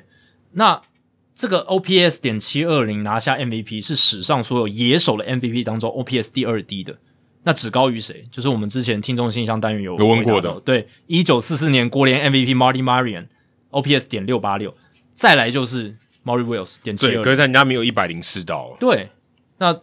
Maury Wills 才有一百零四道，对，破纪录的还这样子合理一点。还稍微合理一点，对不对？因为我们之前就是聊说，就是那个年代的 MVP 票选有很多是那种话题度哦，就是在记者脑中那种印象深刻的程度。同样道理可以套用到 Aaron Judge 身上，对，现在虽然不像那个我们投票记者组成不像那个年代，可是这个多少这个破美联记录还是有洗它脑意义的效果在嗯还是很大的。一定有的。那 MVP 票选它不是数据来选，它嗯是人来选。那每个人都有自己主观意识的标准。诶如果是数据来选，我们现在不用这些不讨用论，讨好论无啊聊对啊了。就结 束，已经结束，就 Aaron Judge 嘛，因为他 WR 值就比较高嘛，对啊，如果是数字，这也没什么好选的。对吧？对吧？所以好玩也在这个地方。但 Maury Wills 那一年是他的一个算经典了，对吧？也算让他的生涯留下一个很大很大的注脚，也是为什么他后来成为一个好莱坞的巨星。嗯我我我不我不说电影啊，就是说他在 L A 这个地方变成名人这样子， 然后可能嗯呃那个时代的人都知道哈，哎、对对对对对，然后在 L A 政商名流之间，哇，他也是如鱼得水这样子。进到店里面偷东西都不用钱应该是店家直接给他，他而且你不用你不用不用不用付钱这样子。 ，Man of the Steel， 对，而且我刚刚不是讲他有成为这个水手队的总教练嘛？他是史上第三个黑人的大联盟总教练，哦，是哦，这我不知道对哎。，仅次于这个 Frank Robinson 跟 Larry Doby，他就是第三哦位。他哦，对对对对嗯对对对对，这我想起来了。 ，Robinson 第一个嘛，对然后再来是 Robinson 第一个 Larry Doby，再 Larry 来就是 Doby 第二个 Wilson 我真的不知道，对啊。Larry Doby 很多都第二个，他也是史上美美，诶、他是美联第一个，对，每年他仅次于 Jackie Robinson。对，就是黑人球员史史上第二个黑人球员，然后再加上美联第一个黑人球对员，对对对就然后是刚刚印第安人队的，对，印第安人队，对吧？所以这个也是蛮特别。Murray Wills 他其实有很多，就是蛮生涯也是蛮戏剧性，然后很有很有特色的的一个球员。当时我觉得 Billy Hamilton 上来的时候，我觉得有可能会有人突破像威尔斯这种记录，单季超过一百道的。嗯，因为我看我特别今天特别去查，Billy Hamilton 在小联盟二零一二年的时候，他有单季一百五十五道、欸，诶我觉得好夸张哦。一百五十五道，而且这个还不是一次，嗯他二零一一年单季一百零三道，就两次突破一百，对啊，所以那个时候大家才会觉得他有机会来挑战大联盟单季百刀。对，有可能吗？对啊，因为他如果出赛更频率更高是有可能的、对，不过这个一百五十五道是在高阶一 A 跟二 A 对成绩累积的啦。而且他打了一百三十二场，就一百五十五道，这太夸张了吧？嗯对，那前提是不是他上垒够多啦？他到哦对大联盟就上垒就不够多，即便有那个速度也没而且你也也没办法一直换无代用跑，嗯对，也无用武之地了，对、吧？所以，而且加上、呃，对啊，就是这几年过去十年大联盟的这些球队对于盗垒的精细度的要求、成功率的要求，也让他比较难在场上施展。嗯在小联盟，可能教练就不管他，嗯你想跑就跑，不过那个跑起来也是很夸张，一百五十对道也不是想跑就跑。对，但到大联盟，他不能想跑就跑，嗯哦，这个球队会有要求这样子，对吧、你刚刚说单季百道，这个 Maury Wells 其实也是大联盟，就是从一九零零年以来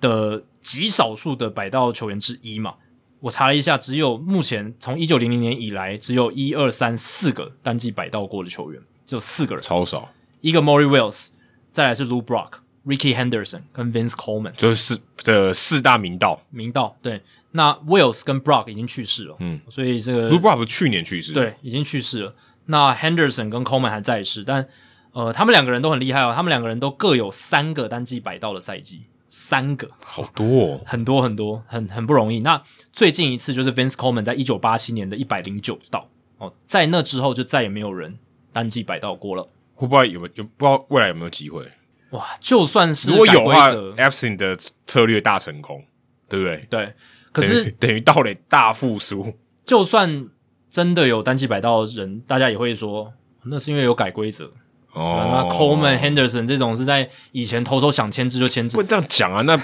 Aaron Judge 拿的棒子也比 Maris 好啊。对啊，也是啊，对啊，所以其实你后来再去因为规则改变或是赛制的改变再去打一个星号那种，其实没有什么太大意义。以前 Roger Maris 的记录是有被打星号的哦，嗯，因为那个时候那个时候的大联盟主席认为，诶，你出赛数就是比贝哦比鲁斯多，对啊，你这样不公平，就是打的比赛比较多，但后来我们就接受了这个事实，就是说，本来棒球它就是不断地在变动，嗯、不同时代那个时候，我们就尊重那个时候当下记录的方式，对对不对？那理性上，我们当然都知道它发生的原因是什么，但记录上它是不可磨灭的。嗯，那与其在那边一直加星号，那这样你以后所有记录其实都要加星号。每一个都是有条件的，哦每一个都这好都有条件啊。这好累哦，贝比鲁斯真的打了七百一十四支全垒打吗？没有哦，因为以前规则不一样，以前场地规则的二垒安打有一阵子的规则不是那样子的。搞不好 Ty Cobb 以前打的安打很多是对手失误，如果你按照现在的对搞不好评断来看的话，对啊，对啊，对啊，所以你要这样去算的话，永远算不完。呃然后那个记录也会乱成一团，呃，不知道安打王是谁， 对啊，呃不不知道那个记录到底是什么。嗯，所以后来就没有，就 Roger Maris 那个星号也被拿掉了。其实 Maury Wills 这个盗垒记录本来也要有可能要被打星号，哦，因为一百六十五，对，因为那个时候的赛制又跟 Ty Cobb 那时候不一样，但还好 Maury Wills 是在一百好像第一百五十六场哦，就就完破嗯完成就破纪录，就那个时候就没有被打星号这样子。对，在那个时候认可是总数上它还是比较多啊，总但数他也比较多，你打比赛比较多，因为你的这个你的极限值就是比别人大，对啊，对啊，对啊，啊，所以总体来看呢，就是这个以后会不会破这个单季百道？我觉得有机会哦，搞我不觉好得有机会哦，我有觉机会得好难哦，好远哦。很难我呐、们但是上上一集才聊说本季没有人四十到，哎，对啊，对啊，对啊，对啊，但改改制度之后，盗垒的尝试应该会上升上来，嗯然后再看未来大联盟怎么改嘛，那个制度上怎么改，对吧、嗯因为任何的规则或者制度上的修改都会改变那个诱因，那都会影响整个大家面对这些呃场上调度的方式、场上作战的方式会有所改变对，。不知道幅度有多大。对，就是不知道幅度。对，但我觉得明年的这些规则修改只是一个开始，大联盟接下接下来还会有一些改变，鼓励大家到嘞，鼓励大家盗垒，哦或者是就是不要拖。对啊，嗯对，这这这种这种规则会越来越多。这哎，样，大家如果有兴趣的话，呃，Ricky Henderson 最近有出一本这个算是别人帮他写的传记啊，嗯哦在你在这个书店上面都可以买得到，应该是不错，我看评价很高啊。是因为大它的作者是 Howard Bryan，对，所以如果大家有兴趣的话，可以去找找看，叫做《The Life and the Legend of an American Original》，可以去找找看这本书。这本书叫 Ricky 了对，Ricky， ，Ricky 就然后等于像 Duck，然后后面写那个他的后面介绍这样对子介绍这样。 Howard Bryan 是一个非常好的传记作家，对然后他是一个黑人，然后他之前有写过汉克阿伦的传记，对，好像那本也是他写的。之前我们讲那一本，我想不起来，黑叫什么啊、忘记了，反正就是汉克阿伦传记。对嗯然后他的写的评价都非常高。然后这一本虽然不是 Ricky Henderson 授权的，可是他有去访问 Ricky Henderson，好像访了三四次，因为我有听他的访问，就是你有听这呃呃 Howard Bryan 的访问。 OK 对，然后他写的东西呢，就是备受这个业界的赞誉是非常非常高的啦。嗯然后他也是想要。写出跟以往 Ricky Henderson 传记不一样的，所以他是传记，不是自传。不是自传。 OK，对嗯对，就是 Howard Bryan 写的传记，值得一读啦。那也就是看之后 Adam 那个好处来读会不会介绍我到？我还没有买这本书还，还没有买这本书，呃，对有空的话再来看。对。好，解答这一集的冷知识。刚才问到说，现役大联盟球员当中，触身球排名前五多的是哪几位？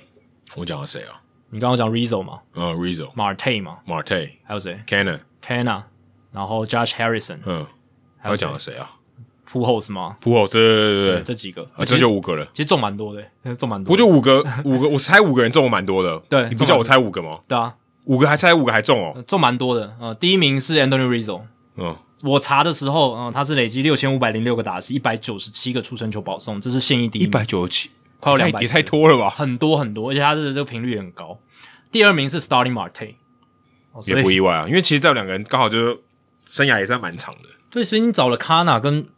Marte 进，Marte 已经是现役第二多触身球嗯了，那自然而然你你这个触身球冲榜一定是很快的。因为很算出生球算蛮稀有的，对啊，那 Marte 他是五千两百六十七个打击，一百四十六个触身球保送，第二哦名。输 Rizzo 蛮多输的，哦 Rizzo，其实你就知道 Rizzo 这个很夸张，嗯，他那个幅度是很大的，领先的幅度很大。第三名是 Derek Dietrich，Derek、哦真的假的对，以前陈伟霆的队友诶、，他更夸张诶，他两千五百一十三个打席，就一百二十三个出生球，哇，诶，他他之前有那个被抓到吃禁药，嗯，对，他他的问他题在养鸡很小联盟的时候，多，然后他好像不是养是他是不是那个网球选手的老呃公？没呃没有，他男朋友哦男朋友前男友啊前男友前对男友，嗯，呃 Monica Pui 对 p u i p u i 那 Derek Dietrich 他真的很夸张，他真的是他这个是万磁王等，他这个比 Rizzo 还厉害。Rizzo 六千五百零六个，一百九十七个出生球，Dietrich 两千五百一十三个打席，就有一百二十三个出生球。嗯很多诶，等于二十几个打击就有一个，对，有一个很好的对照，因为跟他并列第三名的是谁？Albert Pujols。哇，差多了， Pujols 一万三千零二十二个打席，在我查这个数据的时候，所以他的大概六倍，差六倍啊，因为他们都是一百二十三个出生球保对送啊，。所以 a l b e r p u 的效率蛮低的，很低，他只是打了够长。那 Dietrich 我觉得这个真的是故意要去吸引，他也是很，靠近，他就是很靠近，而且他就是有一些技巧性的闪躲。我们讲技巧性闪躲，其实他就是有时候是刻意去碰那一球。也蛮厉害的，对，这个也要你要做到说让主审认定你有闪，但是你是嗯因为主审是可以被打到 override 的，对啊对啊对啊他是说，哎诶，你这不行，你这没有上，，你没有闪的意图的话，就就就是一个坏球。对，那第五名，因为刚才并列有两名嘛，那第五名就是铃木清，六千一百六十个打席，一百一十八个出生球保送。我还要停在这个数字了，要退休了，对啊他最近新闻就说他要退休了嘛，今年是他最后一年，对吧、那刚才有提到那个 Mark Hanna，他是第八名，两千九百九十五个打席，一百零五次，哦，加上今天的话就一百零六次了，哦，其实也是蛮多啊了，效率也是蛮好的这样子。那 Harrison 呢？ Harrison 在第十一名，哎也呦，有还不错啊，对啊我们没有你，所以我说你中很多啊，我在这们没有差很远呢。四千两百零三个打席，九十二次的触身球保送，哦，对吧、然后我看前二十名没有 Miguel Cabrera，所以他生涯是真的对啊，我我对他的出生球的印象很少，很少触身球，真的很少，真的很少很少。然后第二十名是亚迪尔莫利娜，八千五百四十个打席，七十六个触身球这样子，对吧所以诶、你猜猜的都蛮准的。这个没有差很远。这一次冷知识算是被你破解。哦，对，还还还可以，对，那生涯刚刚有提到嘛，生涯如果不看现役的话，生涯最多就是 Craig Biggio 一万两千五百零四个打席，两百八十五次触身球保送。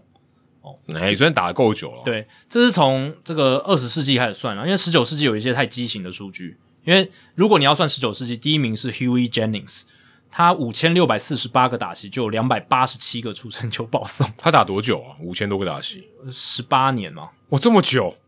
对，但那个年代比赛数比较少嘛，所以你打很多年，哦你的打席数也没有很多，都想说五千多个打席，对吧、所以呃，Craig Biggio 这个是这个记录应该很难被超越了，因为我看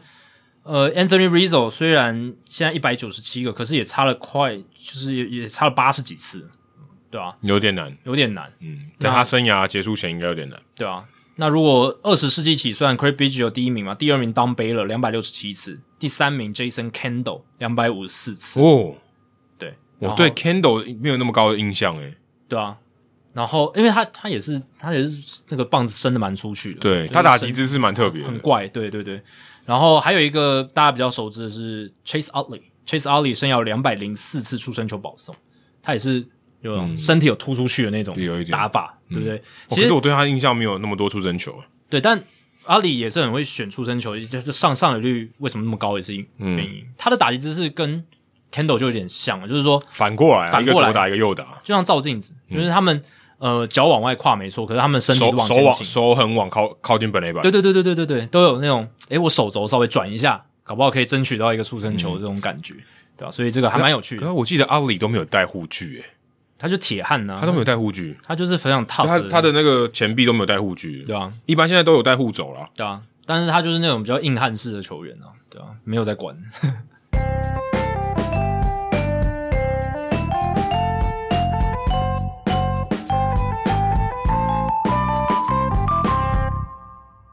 好，接下来进行本周的人物来讲单元。Adam 这个礼拜要介绍谁？我哦今天要介绍这个人物，其实在网络欸上他的资料我觉得有点少诶，所以今天这个比较稀一点啊。 我觉得是比较细一点。嗯是那呃，今天要介绍的是道奇队的打击教练之一。道奇队有三个打击教练，其中介绍一个叫做 Robert Van Scoyak，就是之前 MVP 制造机里面有提到的。哎、你虽然你说他的资料或报道可能比较少，可是常常看到他的名字，哎，对，可是就对他这个人还是挺陌生的。对对对对他就是本身啦，对对，就是这个人，呃，你知道他做什么事，你知道他的一些哲学，可你不知道他这个人是谁。对就是报道常常会写到他，可对是说你要真的了解他这个人的介绍，可能比较少，而且他今年也是今天我们的神奇数字哦，三十五岁。好多三十五，那个 Harris 三十五岁，对，Buster Posey 也三十五岁， 对，Van Scoic 也是三十五岁三十，五岁，都很年轻的，妈呀，都很年轻一个是董事会成员， 一个是 GM，一个是打击教练，而且已经是业界在公认里面打击教学非常有名气的一个教对练我，为什么要提到他？就是因为 Albert Pujols 他有说，是因为道奇队的打击教练改善他的抬腿动作以后，他才能打到七百红。嗯，他他特别在受访的时候特别讲到这件事情，刚好蹭一下 Albert Pujols 嘛，嗯，诶、他有回春诶、这绝对是回春吧？这应该是原因之一，只是不能解释说为什么他今年上半季打不出来，对对对对但这很特别但只能说他延续了他的生涯是，不然可能他也打不了那么久。没错没错对，因为道奇队也算是把他改善了一点点，啊因为要是没有他在去年道奇轰左投轰的那么好的话，他今年可能没有工作，，对可能没有或工者作，红雀对他的信心可能就更低。就是给他的角色更局限这样子。对，那也介绍一下 Van Scoic 的他的老师叫做 Craig Wallenbrock 哦，这个名字有点有点长，Wallenbrock。也常常看到这个也常常看到这个名字。那其实道奇队有三位打击教练哦，就是在这个大纲里面有一个叫 Brian Brown，还有 Aaron Bates。那 Van Scoic 算是比较新生代的哦，比较也算比较另类啦。因为其实像 MVP 制造机里面也有提到嘛，因为呃如果你看 MVP 制造机的话，他就会讲到说他曾经改造过 J.D. Martinez、Chris Taylor，啊、也帮助过 Mookie Betts 这样。那 Van Scoic 他其实并不能算是一个职业球员，他就打大学而已，然后打业余的，而且他打的他自己说是 mediocre，就很烂啊，就是中等、普通、中就没什么成绩。然后也因为受伤，他就没有再打球了。他二零一一年的时候，那个时候他才大概二十几岁，他就跟这个 Wellenbrock 当时是当时大概五十几岁吧，现在七十五岁，是一个老老先生了，在南加州一个打击的这个算是 program 叫做 Ball Yard 哦，学习这个如何影片分析。所以当时呢，他们就是在这个场合里面哦，在这边去有点像补习班的这种形式。那像现在的小熊队的打击教练 Johnny Washington，还有去年水手队的打击教练 Tim Laker，都是他们的算以前一起学习的人，嗯，哦，所以等于算呃桃李满天，诶、不是讲桃李满天，现在下了啊，就是有一些这样他们的系出同门的这些成员这样子。那 Wallenbrock 他以前在大三的时候，他为什么会接触到这个领域呢？他就是哦，他有在打棒球，可是他想要教他自己的弟弟怎么去打棒球，开始拍一些影片，教学的影片。那个时候其实还很不流行哦，那个时候可能才一九九几年，或是可能二十世纪或两千年初期的时候，他就开始拍影片，想说我要用影片分析来教我弟弟怎么打球。嗯，那个时候其实影片不是很流行嘛，相机什么摄影机还不是很流行，对，其实并不是呃大家可以很容易拿到的这种器没材。错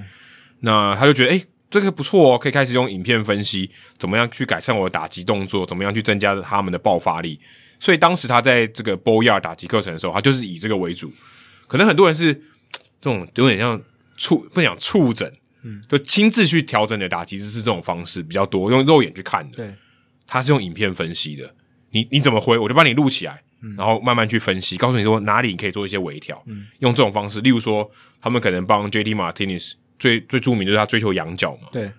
你在哪里的时候可以追求仰角，我们告诉你怎么去追求仰角，透过影片分析来做辅助，那就是追求这件事情，然后改善你的打击，改善你的爆发力。后来也因为 J.D. Martinez 的这个角色越来越多，在之前 J.D. Martinez 之前，他们其实就有一定的名气了，很多人来找他们，可能业余的球员，可能高中、大学的球员来来找他们，有点像打击的一个补习班。然后也因为这样子，所以很多职业的球团，像白袜队，就找他说：“哎、你这边很多人才来请教你嘛，很多人来上你的课，你有没有兴趣来当球探？你你这边很多人才嘛，你可以帮我观察。你可能就像是一个有点像就 part time 的球探这样子，然后付你钱这样。所以就像这种角色，其实像 Roy Holiday 这个不完美的坠落里面，呃，他也有讲到 Boss Campbell，他就是他的恩师，是一个比较会投，就是很会改善球员投球动作的一个恩师，有点像这种，因为 Campbell 他后来也是当呃这个球探，有有点像这样，就地方性的他可能是一个棒球的名师啊，也会去兼任这个球探这样子。那后来 Doc Letta 在这个 MVP 制造机里面有提到的，对他就跟他成立了 Boyard，然后就等于是现在成立了这个公司这样子。那二零一三年的时候，他跟 J J D 马天子合作以后，哦就名气大增啊，因为 J D 马天子打的超好，原本可能在老虎队打的真不怎么样，后来打击开始发挥了，以前在想。以前一开始在太空人嘛，对后来到老虎，后来到响尾蛇，到响尾蛇打超好，所以大家想说，哦，原来是他们去了 b o y a r 很厉害，所以啊、呃、v i n s c o y 跟 Wallen Brock 就成名了。后来一六一七年的时候，道奇队也找过 v i n s c o y 跟 Wallen Brock 来当打击的顾问，嗯，那时候还只是 consultant。后来二零一八年哦，响尾蛇队因为二零一七年 J.D. Martinez 在响尾蛇打超级无敌好，六十二场二十九轰，还有单场四响炮，对，单场四响炮。那个时候，响尾蛇想说：“哇，这到底何方神圣啊 v a n s c o y 到底是谁啊？那么厉害？哎、我请你来当这个，当时有一个叫做 hitting strategist 这种什么呃打击策略跟打击策略教练，策略师， 策略师。可是他在报道里面有提到说，他并不是说、哦、什么上场前你要怎么打这个球，比较像是做情搜报告，好、说哎怎么样去呃面对接下来的投手这样子。所以当时他去做这个，后来道奇队又把他延揽过来，好、现在就做打击教练，从二零一九年一直到现在。那我看到他的报道里面也有提到说，他们的这个学员啊，也有像 Phil Gosselin 这样的人，嗯，Phil Gosselin 打的就不怎么样嘛，呃，其实也没有被改的很好，嗯所以其实呃，我一直都有一种想法，就像有点像后进王建民那个纪录片，其实蛮像那种课程嘛，就是诶、大家在一个可能车库啊，或是在一个停车场，或者一个工厂的仓库里面哦、去做一些训练，去做一些改善，可是未必是对每一个人都有效果的。哦这并不是什么一个万灵丹哦，silver bullet，你你只要照着他们的 v a n s c o r e 这样方法做，你就可以得到相对应的好的成绩。其实也不一定啊，也有很多人呃是没有成功的，呃、师傅领进门，修行在个人，所以其实这个是不完全一定的。但是啊、呃他们后来可以进到业界里面，然后相信一定是有一定的呃实力，然后说有一定的可信度，有一定的成功度，才有办法在道奇队当打击教练。所以哦、呃我看到呃，像 Albert p o r s 提到这件事情，我就觉得还蛮有趣的、哦。可能即便是 Albert p o r s 这么成熟的打者，他也可能因为一些小的提点，或是透过影片的分析，改善他一些可能嗯他潜在的一些潜能，还可以发挥出来。即便他可能四十一岁了，当时去年四十一岁嘛，还是可以有所突破。我觉得这个是蛮不简单的，也蛮有趣的地方。比起投球，打击还是一个在科学上比较难去做到最优化的一件事情，一个技术。这个是我们从这过去十年来在科学化棒球发展可以看到的明显一个趋势。投球好像大家都破解的差不多了，就是这种。当然还有很多进步的空间，就是这种球路的设计啦、转速。球要怎么比较会跑？转速我们知道嘛，嗯，我们现在还有那个 same shifted wake，嗯，哦，就是为什么二缝线速球跟变速球会乱跑，会会会有那种变化的轨迹，跟那个球的侧旋可能有一些关系。对，所以你怎么握可能会导致他的幅下坠幅度更大。对，然后我们也知道子弹旋转 （gyro spin） 哦、是不会影响球的这个变化的，是、它等于是直接受到地心引力的影响，可以快速的下坠等等哦、这些观念跟知识，其实你只要能够做很好的场上实际的应用，你就能够做出来。嗯，以前可能是摸索的，对以前就啊，我就试试看是怎么握，对，现在投球就是变得，嗯，好，好像已经有一些方式是可以让呃一些不同模板球员哦，照着这种方式做，然后可以变成一个好的投手这样子。但是在打击这一边，好像完全没有共识，呃，就是感觉嘖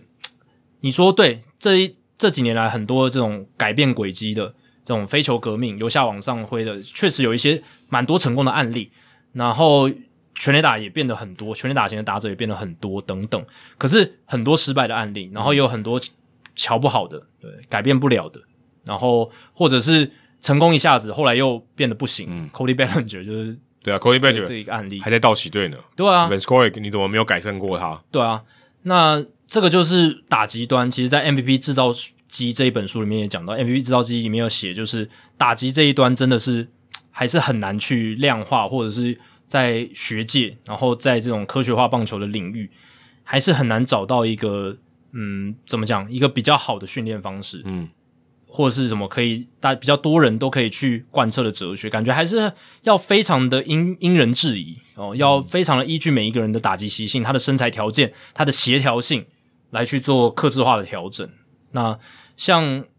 刚才你提到这几位，我、哦、都算是在进阶打击技术方面，算是算领头羊了吧，对不对？因为他们就比较早期就开始做影片分析训练对这种东西，虽然他对们找到一个利基点了，因为可能以前的人没有想到可以这样做。而且他们这几个人里面也有分不同的这种进阶化的程度哦，像 Doc Lata，、他在你如果有看《MVP 制造机》这本书里面，他就有写到，其实他虽然会看影片，然后他也很重视影片，可是他很多也是讲感觉的，对他就是说，诶、你就是要这样子打，这个节奏才对，嗯然后才顺。像他教 Justin Turner 也是这样子嘛，就是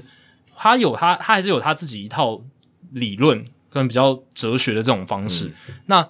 呃，像 Van s c o y a 可能就是更加的偏科学化一点，嗯他们有会分一更些多不同靠流派影，片分析的，对对对，影片分析，或者说一些他后来可能用一些穿戴式科技来辅助球员，就是对用数据去解读说诶你这个出手的角度啊，生物力。力学就像生物 math 力学这样子，对对对，生物力学的东西，抬脚的时机点啊，要然后棒子要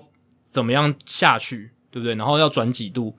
然后怎么样才能够做出最好的一个挥棒轨迹等等，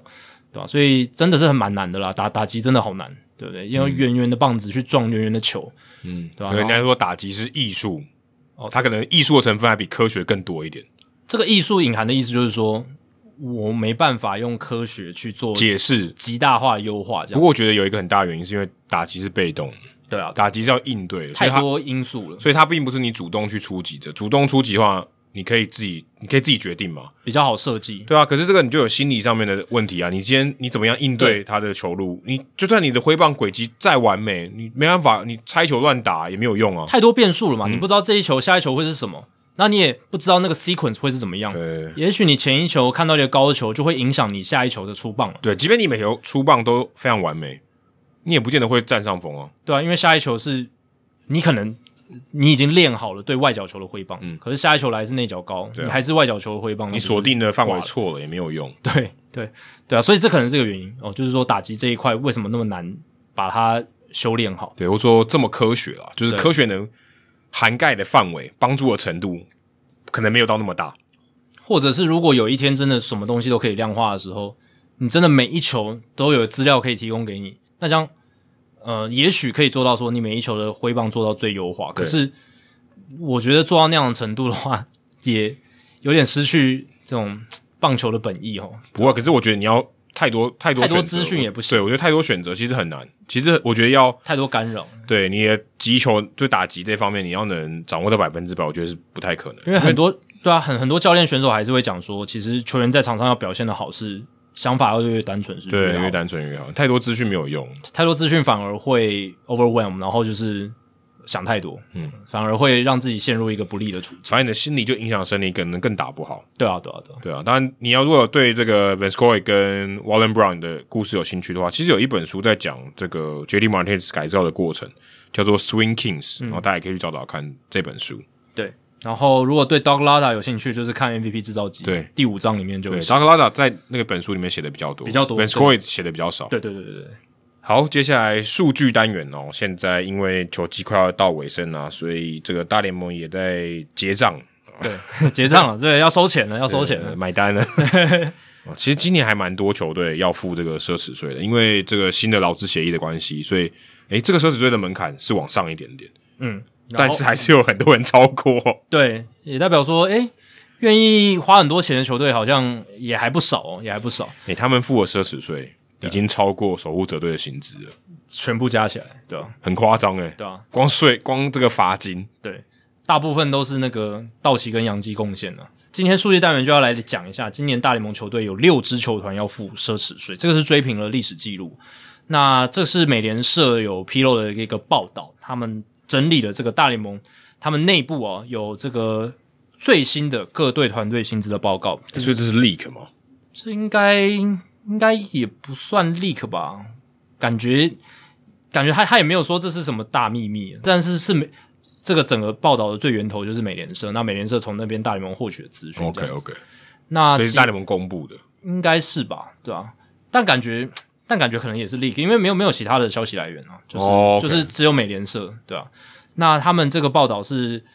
这个报告啦，这个团队薪资的报告是截至八月三十一号结束，对，所以还有最后一个月。但八月三十一号这个时间点，有六支球队的这个团队薪资是要付奢侈税的。那追平奢侈税制度创立以来单季最多要缴税球队的记录。那这五六分之支一了，对啊，五分之一，百分之二十的球队。那这六支是哪些呢？大都会、道奇、洋基、费城人、红袜、教士。哦，只有一队可能打不进季后赛，就是红袜队，对，好惨哦。教士、费城人，嗯，也有可能被翻车哦，对，但是至少他们现在是在竞争行列，没错红袜已经被淘汰了。对吧、红袜对蛮不及格的哦，以、以今年他们要付奢侈税，还没有打进季后赛，真的是要伤。病也很多啊，跟双城也差不多了吧？可是双城我觉得更严重，对，双城更严重，但是红袜队伤的也蛮多的。是，但红袜队本来阵容就没有到特别特别理想，对嗯尤其是先发投手这一块，对吧、那先来看一下实际的团队薪资哦，就是说不是计算奢侈税为目的的薪资，实际付出的团队薪资的话，哦大都会队今年是第一名，两亿七千三百九十万美金。好多、哦，天哪！这是他们自从一九八九年以来第一次在全联盟团队薪资榜上排名第一名，诶，换了老板啊，换老板对 对，这个老板真的很以后重应该以后要以。后应该都还是第一。然后，哎、第一只有一个人哦，对啊你要这样想，第一个只有一个人，他们也是花不少钱的。对，而且我觉得很有趣哦，就是一九八九年那一年，大都会队团队薪资第一名，他们团队薪资是两千一百三十万美金，对，你就知道大联盟的产值在这三十年、三三十年、嗯，三十年间增长了多少？感谢自由球员市场，真的，真的，自由球员市场让这个整体的产值大幅的增加，这样子，对吧？那今年大陆会队有 s h i r z e r 嘛，这个全联盟最高的年薪四千三百三十万美金，然后呃，这个其他像 Jacob Degrom、Francisco Lindor 加上 s h i r z e r 的薪水，总共这三个人就是一亿零三百万美金的薪资。这个薪资，这三个人薪资已经超过大联盟三十支球队里面八支球队的团队薪资，哦，这是非常非常蛮可怕扯的的，还蛮扯的，对吧、而且大都会对二零一九年团队薪资是一亿四千六百万美金，去年是一亿九千九百万美金，今年是两亿七千三百九十万美金，那三级 Scher- 跳。 Scherzer 加太多了。对，蛇者一个人就加很多了，对哦，但还是三级跳，就是对你看 Stephen Cohen 他进来那个影响力有多大， 真的是很夸张。那第二名是道奇，道奇两亿六千七百二十万美金，其实他们本来是第一名的啦，那为什么掉到第二名呢？是因为 Trevor Bauer 因为性暴力丑闻你都扣掉了。对他因为性暴力丑闻被大联盟禁赛嘛。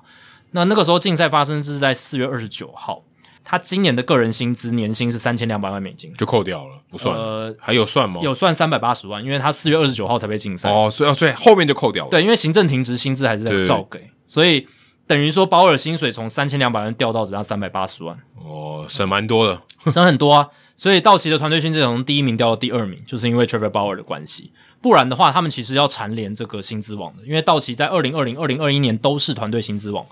哦，今年本来也要，但是被大都会超车了。但大联盟在历史上的团队薪资记录还是道奇队在二零一五年保持了两亿九千一百万美金，大都会今年没有超越，嗯，两亿七千三百九十万，所以还是差了一点。那第三名是洋基队的两亿五千四百四十万美金，所以这个是实际薪资的团队薪资的前三名。那如果你去看到跟奢侈税有关的这个奢侈税团队薪资的话，那就不太一样咯。那先跟大家复习一下，在今年的话，今年的奢侈税门槛第一阶是两亿三千万美金，嗯，第二阶两亿五千万，第三阶两亿七千万，第四阶两亿九千万。但大家只要记得，反正就是两亿三千万了，就是奢侈税的门槛在那边。两百三十个 M，两亿三千万美金的这个团队薪资，如果你在奢侈税计算的幅度上面是超越的话，你就要付奢侈税。那今年大都会其实在奢侈税计算的团队薪资是达到了两亿九千八百八十万美金，哦，这个应该是会破纪录的、哦，因为原本道奇队的记录是二零一五年那一年两亿九千七百九十万，那大都会今年看起来是会超越这个数字这样子，所以在奢侈税计算的薪资上面，他们是会破纪录的。直接突破扣很税线。哎，真的直接超过去了、哦。那这个团队薪资他们要付出多少的税呢？那总额是两千九百九十万。哦，两千九百，比守护者队任何一个人薪资还高。对，反正他们就是超出了那个最高的税线，所以他们最后算下来，他们的税额就是接近三千万美金，这样是最多的哦三千万美金。然后呢，到第二名是道奇队，道奇队是两亿八千九百万美金，两亿八千九百美美金左右。这这一个这个团队薪资呢，要让他们付出两千九百四十万美金。那这主要是因为他们是重复的这个奢侈税的违反者、哦，就是他们已经连续不止一年超过奢侈税线，对，所以虽然今年他们没有超过这个 Cohen tax 税线，就是 Cohen 的税线，可是他们还是要付出两千九百四十万美金的税额，其实是很高的。那洋基队的话是两亿六千七百万，然后要付九百四十万美金的税。费城人两亿四千三百万美金的团队薪资要付两百六十万美金的税，红袜两亿三千四百五十万美金的团队薪资要付只要九十万美金的税。教士队最少，哦虽然教士队已经是连续两年都是超过奢侈税线，可是因为他们只超出一滴滴，嗯，他们今年是两亿三千三百万美金的超呃团过队三薪百资万而已。才才对、啊、三三百万而已，对，才超出三百万，那他们的税才超过这个比八十万美金多一点点，对吧、所以这个加下来的话，就是对吧、其其实大部分的支出哦，都是大都会跟道奇，他们两队就是加起来就快六千万嘛，嗯，比加起来就这快都就是比那比守护者队还多了，比运动家、守护者队都还要多。光罚金哎、对啊，这是罚金哦，就是奢侈税的税的部分，对吧、啊所以主要是这两支球队在贡献，对吧、啊那大家应该也会好奇说，那上一次单季有六支球队缴奢侈税的情况是发生在什么时候？嗯，是二零一六年啊，那个时候呢是道奇、洋基、红袜、小熊、老虎、巨人，嗯，老虎、巨人哦，大家今天我们这一集的一个重点哦，在这这两支球队上面，对吧、然后那个时候他们的税的总额是七千四百万美金这样子。那大联盟史上缴最多奢侈税的球队是洋基队，从二零零三年开始有奢侈税的这个财阀之后呢，他们总共已经缴了三亿四千八百万美金的税，这二十年来。好多哦，他们贡献了一百多亿台币这，钱都去哪了？就是大联盟的中央基金啊，就就给大联盟收走了，收走了啊、然后还有哇他们也他够有钱的，他们会把这个钱就是一部分拿去就是做公益做那个做做那个就是发发钱给那个小市场球队嘛，哦。哎、收一会份发吗？会啊这个税金会发、会啊，这个是他们基金来源的一部分啊、 o k 对啊、哦就对中啊央基金要对发给他们，所以税金贡献给中央基金，对对中央基对金发给他对们。对对对对对，真的才能才能发发钱给这些小市场球队嘛，就是一个呃社会主义的分配制度啦，这样子。那第二名其实差很多，第二名这三这二十年来第二名是道奇队，一亿八千两百万美金而已。嗯，所可以能几可乎能都是最近这十年付的。对，大部分都是最近十年，在 McCord 时代应该是没有缴那么多税。嗯然后你看杨洋基几乎是这个道奇队的两倍了。那最后来谈一下奥克兰运动家，他们今年的实际团队薪资只有四千九百万美金，然后呢，在奢侈税的计算的团队薪资也只有六千五百万美金，都是最低的。嗯，对吧、所以你看，两队加起来的税就已经超过他们实际的团队薪资，四千九百万美金而已，真的是非常非常少。好，以上就是《h e r o 大联盟》第两百八十八集的全部内容。如果大家喜欢我们的节目的话，请记得千万不要推荐给你的朋友，因为这样做的话，你很快就会变成朋友里面最懂大联盟的那个人了。因为你的朋友没有听到《h e r o 大联盟》，大联盟的知识就会越来越跟不上你。假如你有任何棒球相关的问题，我们的听众信箱也欢迎你随时来信。你可以在节目叙述还有我们的官网 hitomlb.com 上面找到。还有别忘记到 Apple Podcast 还有 Spotify 给我们五星的评价，还有留言回馈，让我们可以做得更好，也让那些还没有听过《h i t o 大联盟》的朋友可以更快速的认识我们。那如果你写的不错的话，我们也会在节目开头中念出来，分享给大家哦。好，今天的节目就到这里，谢谢大家，拜拜。拜拜。